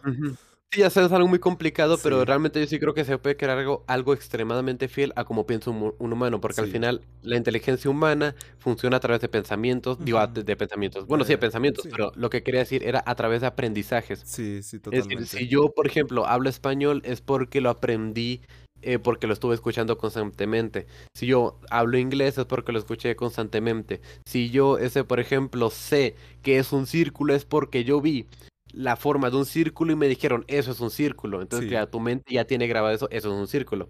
Y una inteligencia artificial ya lo que puede hacer es que, claro, tú la inteligencia artificial la enseñas pues para que guarde información y tú le dices, eso es un círculo y le muestras la imagen de un círculo y ya tiene grabado que eso es un círculo. Y la guarda para después, si ya la, ya la requiere, sacar esa información de que, ah, esto es un círculo. Entonces, claro, es muy posible que realmente llegue a hacerse algo extremadamente fiel a lo que es un cerebro humano o a, bueno, un cerebro humano a lo que es una conciencia humana, pero realmente no creo que una inteligencia artificial sea capaz de sentir. Porque al final, por ejemplo, si tenemos un robot, digamos, un robot que está hecho para tener sentimientos, ok, primero tú a ese robot le tienes que enseñar qué es un sentimiento. no, no. Porque al final un sentimiento en un ser vivo es nato. Sí. Es decir, nosotros y, nacemos con eso y... Ah, bueno, decías, decías. No, no, eh, al final es nato y es algo que no nos enseña, es algo con lo que nacemos, nosotros nacemos sintiendo y una inteligencia artificial le tienes que enseñar primero tal siquiera que es un sentimiento. Cuando, y no solo eso, no solo enseñarle que es un sentimiento, sino enseñarle en qué casos se siente ese sentimiento. Cuando por lo general, porque es que a una misma persona no le puede causar gracia una cosa que a otra persona sí. Entonces, claro, ¿cómo le dices a una inteligencia artificial que esto sí te tiene que dar risa y esto no? Sí. Y claro, y dirá, ok, como una conciencia humana libre albedrío, ok, tal vez tiene que programar, es probabilidad de que tienes esto y es posible, existe la posibilidad de que te dé risa o que te dé no para simular una persona que sí le da gracia o otra persona que no le da gracia. Entonces es algo que se tiene que programar prácticamente todo puede simular muy bien la conciencia humana, pero no tener sentimientos o no sentir, aunque te diga que sí, porque claro, si una conciencia te dice yo sí soy consciente, es porque le hicieron tan fiel para que esa misma inteligencia te saque todos los algoritmos para que te diga que sí es consciente a esa pregunta cuando realmente no lo es. No, y también pienso que muchos de los sentimientos vienen de de necesidades humanas, ¿sabes? Como, o sea, no, de, de necesidades biológicas, no tanto humanas, de, de, la biología misma y para que un robot aprenda algo biológico, pues tiene que dejar de ser un, un, robot, ¿sabes? Como tiene que empezar a ser un cyborg o algo así. Sí, porque claro, es decir, por ejemplo, un sentimiento que nos ayuda mucho a sobrevivir es el miedo. por ejemplo, nosotros vivimos porque tenemos miedo. Sí. Tenemos miedo a morir, es decir, por nosotros queremos estar vivos. Entonces, claro, ¿por qué le tenemos miedo a un lobo, por ejemplo? Porque nos puede comer. Porque o también un tigre o algo la inteligencia artificial porque nos puede quitar el trabajo. sí, también, aparte, y bueno, ahí llegamos a esto, claro. Entonces, el miedo nos mantiene vivos. Entonces, claro, una inteligencia artificial puede sentir miedo, pero ¿para qué? ¿Para qué quieres sentir miedo a una inteligencia artificial? A ser desconectado, no estás vivo. No. Es decir, puedes estar perfectamente cuando te vuelvan a encender y vas a seguir siendo la misma. Creo que uno de los primeros ¿eh? disgustos o sentimientos negativos que sentimos los humanos es sentirnos hambriados. Y eso te lleva a, llorar para que tu madre te amamante. O sea, ¿cómo vas a ver que ese sufrimiento, una inteligencia artificial para alimentarse, ¿sabes? Como que una necesidad tan básica como es el comer eh, provoque un sentimiento de, de, de dolor, de, de, disgusto, de incomodidad. Y una inteligencia artificial no tiene esas necesidades, entonces no tiene ese sentimiento de, decir, ay, me falta esto. Necesito expresar un, un output, un Claro. Una retroalimentación a alguien más para que me ayude, ¿sabes? Como, sea... Claro, exactamente. Es decir, realmente no hay ni necesidad nada. Se lo puedes programar, pero tal vez jamás lo llegue a usar porque no tiene esa necesidad. Y por ejemplo, y si llega a tener esa necesidad, sería, por ejemplo, ok, una inteligencia artificial, bueno, robot directamente con una inteligencia artificial. Que sea capaz de sentir, ok, digamos, yo siento aquí porque tengo, eh, siento en el brazo porque tengo nervios, por ejemplo. Si me toco el brazo, yo siento que me están tocando el brazo porque el brazo tiene nervios y los nervios envía la información al cerebro. Ok, ¿puedes hacer que un robot tenga eso? Sí. ¿Cómo? Pues claro, con los sensores. Por ejemplo, ¿por qué un teléfono es táctil? ¿Cómo un teléfono sabe dónde estamos tocando? Porque tiene sensores. Entonces, claro, se puede usar algo así en, una digo, en un robot, perdón, el cual tiene sensores que cuando le estás tocando esta parte, el robot sabe qué parte le estás tocando, incluso con qué intensidad. Y claro, es posible que le programes que si te tocan con esa intensidad, con esa fuerza, él solamente siente o expresa dolor. Pero, él no está expresando dolor. ¿Por qué? Porque está programado para que si, si le estás presionando con la fuerza de uno, solamente te siente y sabes que estás ahí. Sí, Si le presionas con una fuerza de 10, por ejemplo, que tú, digamos que le programaste que empieza a sentir dolor a partir de 7, por ejemplo. Entonces, claro, él siente dolor no porque él sienta dolor, sino porque está programado para que a partir de, ese, de esa presión, a la hora de tocarlo, sienta dolor. Pero no la siente innato un humano lo tiene, o sea, tú a un niño lo pateas. y, va a llorar. y, ya sé, y cualquier ser vivo. es decir, un, perro, sabes, un gato, una vaca, es decir. No, no pateen gente ni bebés ni animales. No pateen ni niños ni nada. Era un ejemplo Claro, es decir, todo es simulado y no es nato, es decir, realmente no es un ser vivo. No, Y probablemente no tenga sentimientos, por más que los pueda simular muy bien que como tú decías, imagínate un videojuego que utilice personajes con chat GPT, por ejemplo. Increíble. Tú imagínate, eso sería yo creo una revolución en los videojuegos extremadamente increíble, porque incluso en los juegos... Y es el futuro. Como tú dijiste con Red Dead Redemption 2, por ejemplo, es uno de los videojuegos con los personajes más vivos que existen. Pero aún así, ellos tienen sus habilidades, habilidades su vida predeterminada, prehecha. Claro, si les pones esos personajes, chat GPT, ya no van a tener algo predeterminado. Ahora sí van a ir a su libre albedrío. Sí, y eso da Ahora sí se va a sentir muchísimo. Demasiado, imagínate. O sea, imagínate que, que un NPC desarrolle una trama en la que él se sienta el héroe de la historia. Entonces, que te lo encuentres, no sé, en una batalla de jefe final y digas, porque este cabrón está aquí. Y detrás de eso, tú hables con él y te digas, no, pues es que esta es toda mi historia. Y te digas, güey, el prota que no era yo. exactamente, como que qué pasó. Ajá. Porque realmente ya estaría actuando como un ser que actúa con autonomía. Ajá. Entonces, claro, eso realmente sería una revolución demasiado grande que los NPCs tengan esto. Ojalá. Porque ya, como tú mismo dijiste, ya no sería de que tú le hables a un NPC y digas, tengo que ir con mi novia. Y luego em, le vuelves a hablar otra vez y tengo que ir con mi novia. Sí, exactamente. Y luego vas caminando y otra vez, tengo que ir con mi novia, como que no. Y, si lo ah". sigues nunca va a llegar, va a dar una vuelta y ya va a regresar al mismo punto. Ajá, exactamente, jamás lo vas a ver con su novia, a no ser de que le programen que vaya con ella. Sí. Entonces, claro, ahora sí te va a decir, ah, tengo que ir con mi novia. Y como quiera, sí camino donde está ella. Y si no la encuentra, como que le vuelves a hablar y dices, se me perdió, ¿dónde está? ¿Sabes? Exactamente. Y, ah, y le dices, ah, te ayudo a buscarlo, ah, más ayudar a buscarlo, muchas gracias. Porque eso ya no sería una, una, respuesta predeterminada, sino ya es algo que tú le estás sugiriendo y la inteligencia artificial está buscando respuestas ante esa pregunta, es cierto, esa y, sugerencia. y los videojuegos, ¿cómo van a hacer, tomar eso para hacer incluso misiones claro, Exactamente. Sí, incluso puedes hacer misiones que ni siquiera están planeadas, porque vas a ayudar a gente que tiene su conciencia, que tiene su vida ella ahí, y eh, vas a empezar a llevar gente aunque ni siquiera esté planeado que lo hagas. Es decir, es algo que da muchísimo juego a los videojuegos. Fíjate qué cosas. Sí, de hecho, pero... Ahora, eh, como decías, el trabajo. Ah, sí, el trabajo, su puta madre. Eso es lo que más me preocupa a mí, creo. Bueno, no te Realmente También no sé en cuestiones de inteligencia, ¿qué tanto nos puede afectar? Mm, a ver, ya vimos que a nivel de programación ChatGPT puede programar. Puede que no te haga cosas espectaculares, pero ya puede hacerlo. Sí, y, ya la versión nueva que sacaron de ChatGPT lo hace mejor que la versión anterior. claro, y se va mejorando. Sí. Y luego, eh, por ejemplo, con las imágenes, Dalí te hace imágenes, puede que no las mejores imágenes del mundo, pero ya te las hace. Y cada vez hace mejores y mejores y mejores.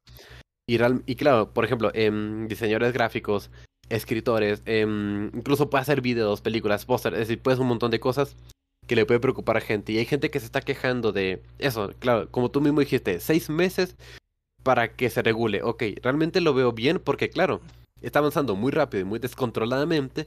Como que necesitan tener sus regulaciones para que esto no vaya a colapsar a la sociedad. Y que no deje a tanta gente sin trabajo. Se necesitan hacer sus protocolos. Pero esto yo estoy viviendo muy yo estoy viendo algo muy similar a lo que pasó. Yo no estuve vivo en ese momento, yo sé que lo dije como si lo, estuviera, lo hubiera vivido, pero em, es algo muy similar a lo que pasó en la revolución industrial. De hecho. ¿Qué, qué es, te voy a preguntar, ¿qué es lo más característico para ti de la revolución industrial? La automatización de procesos industriales. Claro, cosas, máquinas que ya pueden funcionar solas. Es decir, por ejemplo, los trenes. Los trenes de vapor yo creo que son uno de los inventos más importantes de la revolución industrial, sino el que más, o el que más lo caracteriza. La locomotora de vapor ya se puede mover sola, ya no necesita de un ser vivo que la esté jalando, la esté empujando. Ya se puede mover por sí sola. Sí necesita una persona que le esté alimentando, pero ya la máquina se mueve sola. Ya no necesita a alguien más que la esté empujando o jalando. Entonces, claro. Y entonces, claro, la máquina de vapor no es solo locomotora, sino también un montón de cosas más, como por ejemplo, eh, un horno a leña funciona igual, por ejemplo fábricas que necesiten quemar cosas para hacer algo. Ahora sí, esa cosa se está quemando sola en ese horno y ya no hay una persona que le está calentando. Sí. Como un herrero, por ejemplo. Eso es lo que se vio en la revolución industrial y mucha gente se quejó en la revolución industrial durante ese siglo XIX de que, claro, oigan, vamos a perder nuestros trabajos. Porque es decir, como que yo manejaba antes una carreta con caballos como que ahora una máquina de hierro gigante que hace más ruido que una cosa, no sé, que un volcán y que avienta humo por una chimenea me va a quitar el trabajo? Porque claro, un tren se mueve mucho más rápido, incluso aunque sea un tren de vapor, se mueve más rápido y tiene mucha más fuerza que un caballo o que 500 caballos. Entonces, claro, ellos decían, ok, yo que manejo una carreta y que yo llevo gente de esta ciudad a otra con mi carreta, ¿cómo rayos esta máquina gigante me va a quitar el trabajo? Y claro, pero por supuesto que a pesar de quejas y todo eso y del riesgo que tenían ellos hasta perder su trabajo, las locomotoras de vapor terminaron triunfando y luego después llegaron los automóviles y otros medios de transporte. Que pone que los barcos ya eran diferentes porque ahora pasaron de ser barcos a vela a barcos a vapor y luego barcos a vapor a barcos a diésel y luego eléctricos, ¿no? Entonces, claro, es decir, estamos viendo algo muy similar.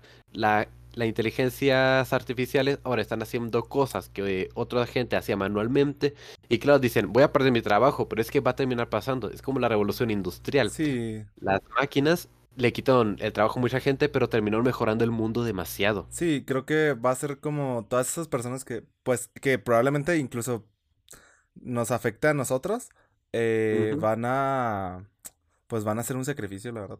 Vamos. La verdad que sí. O sea, tristemente se escucha culero, pero sí. O sea, la humanidad no se va a acabar para nada, pero, pero yo pienso que sí mucha gente va a morir por esto. O sea, a mi parecer. O, va a caer en pobreza o va a quedarse sin trabajo, cosas así. Pero al menos a nivel mundial va a significar realmente para mí, o yo, yo creo que va a ser algo muy bueno. Porque es que también pensemos que, creo como decías, las máquinas de vapor como especie, como especie va a ser algo muy bueno como ya, como problemática social, uff, pues ya. Bueno, sí, como problemática social va a ser bastante, pero también piensa eso, a pesar de que, ok, eh, gente que en su carreta perdía su trabajo por los digo, por los trenes, ok, digamos, vimos una crisis de empleo en el siglo XIX o en el siglo XX, mm, como quiera, como quiera en 1929, pero por la crisis que te dije antes de los tulipanes, que la gente perdió su dinero, por la crisis económica y por esto, no por una evolución tecnológica, sino porque la bolsa de Wall Street cayó y por todo esto, ¿no? Pero realmente a partir de esto se pueden crear nuevos trabajos, es decir, claro, los que manejan carretillas pierden su trabajo, pero claro, ahora tienen trabajos nuevos los que manejan las máquinas de vapor. Sí. Puede que un trabajo se sacrifique para crear uno nuevo. Entonces, claro, puede que un diseñador gráfico pueda perder su trabajo, pero por eso mismo otra persona puede ganar otro trabajo. Es decir, mm, pensamos mucho en que, ah, vamos a perder trabajos, pero claro, a raíz de esto se van a crear nuevos trabajos. Sí, pero yo, creo que van a ser menos los que se creen. Eso sí, eso sí también. Es muy posible que sean menos los que se creen, pero se van a quedar, es decir, no es algo que está totalmente perdido. Sí, sí, sí. Y también, pues, eh, digo, la humanidad tiene problemas como la sobrepoblación, que digo, hay demasiada gente como para abastecerlos a todos con la misma eficiencia. Es decir, por ejemplo, tú y yo, la verdad, estamos muy beneficiados. Es decir, sí, en ese sentido, sí. Podemos vivir. Estamos haciendo un, podcast. o sea, eso habla mucho, ¿sabes? Es decir, es decir, con tenemos internet, una casa, es decir, eso, es decir, tenemos una posición bien, pero claro no todo el mundo puede acceder a esto puede que no por el hecho de que, ah, no todos tienen las mismas posibilidades y demás, sino también por el simple hecho de que somos tanta gente, 8 mil millones de personas, que darle lo mismo a todos, pues, o todos tienen poquito o unos cuantos tienen mucho. Sí, exactamente.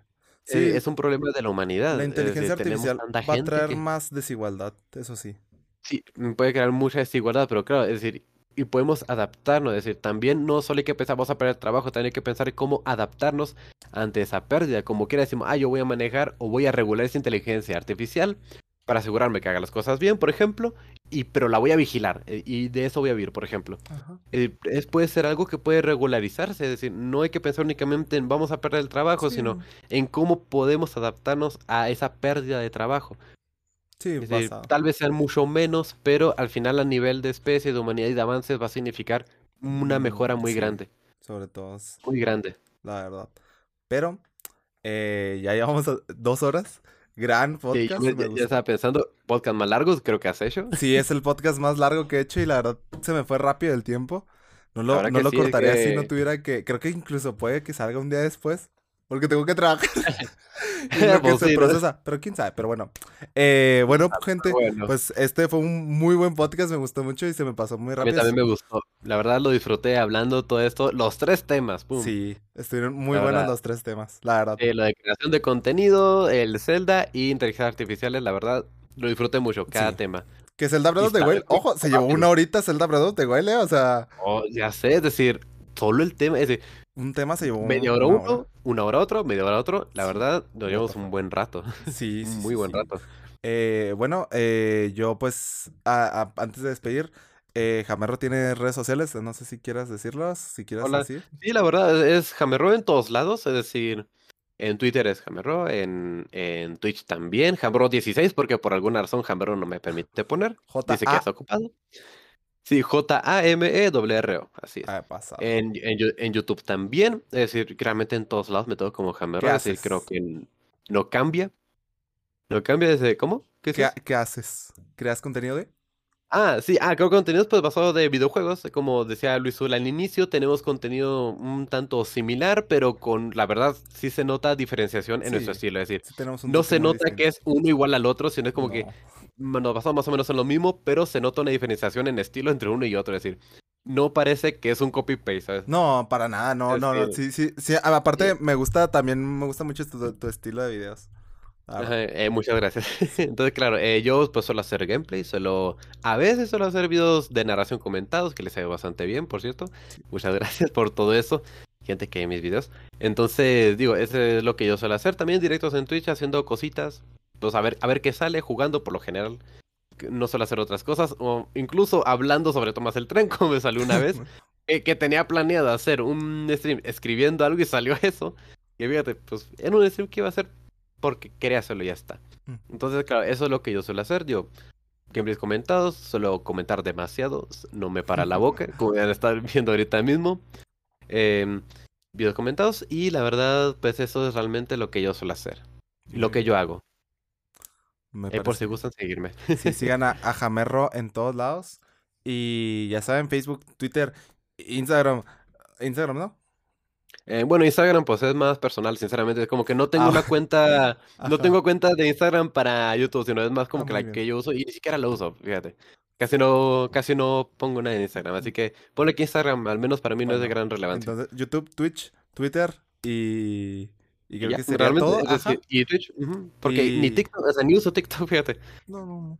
Aún así tengo TikTok, Jamerro, pero lo tengo más que nada para seguir a Luis. Gracias, gracias. Se apoya. Se, apoya, se agradece el apoyo. Y, y, nada, pues bueno, espero ya hayan disfrutado este en el gaming. Pues déjenme saber sus comentarios abajo. ¿Qué opinan sobre los temas? Sobre Zelda Breath of the Wild. Sobre si las, inteligencia, las inteligencias artificiales son el mayor boom tecnológico que hemos vivido. Si deberían de ponerles un freno de seis meses para regularlas. Y sobre si alguna vez han pensado en crear contenido y si lo han hecho o lo dejaron de hacer o por qué no lo han hecho aún. Y creo que eso es todo por ahora. Pues bueno, me despido. Jamarro, ¿te quieres despedir? Así. Eh, pues nada, realmente también disfruté mucho de eso. Espero que la gente lo disfrute y que nos dejen saber en los comentarios qué piensan de todos estos temas, porque ha sido bastante. Entonces, yo no tengo nada más que decir.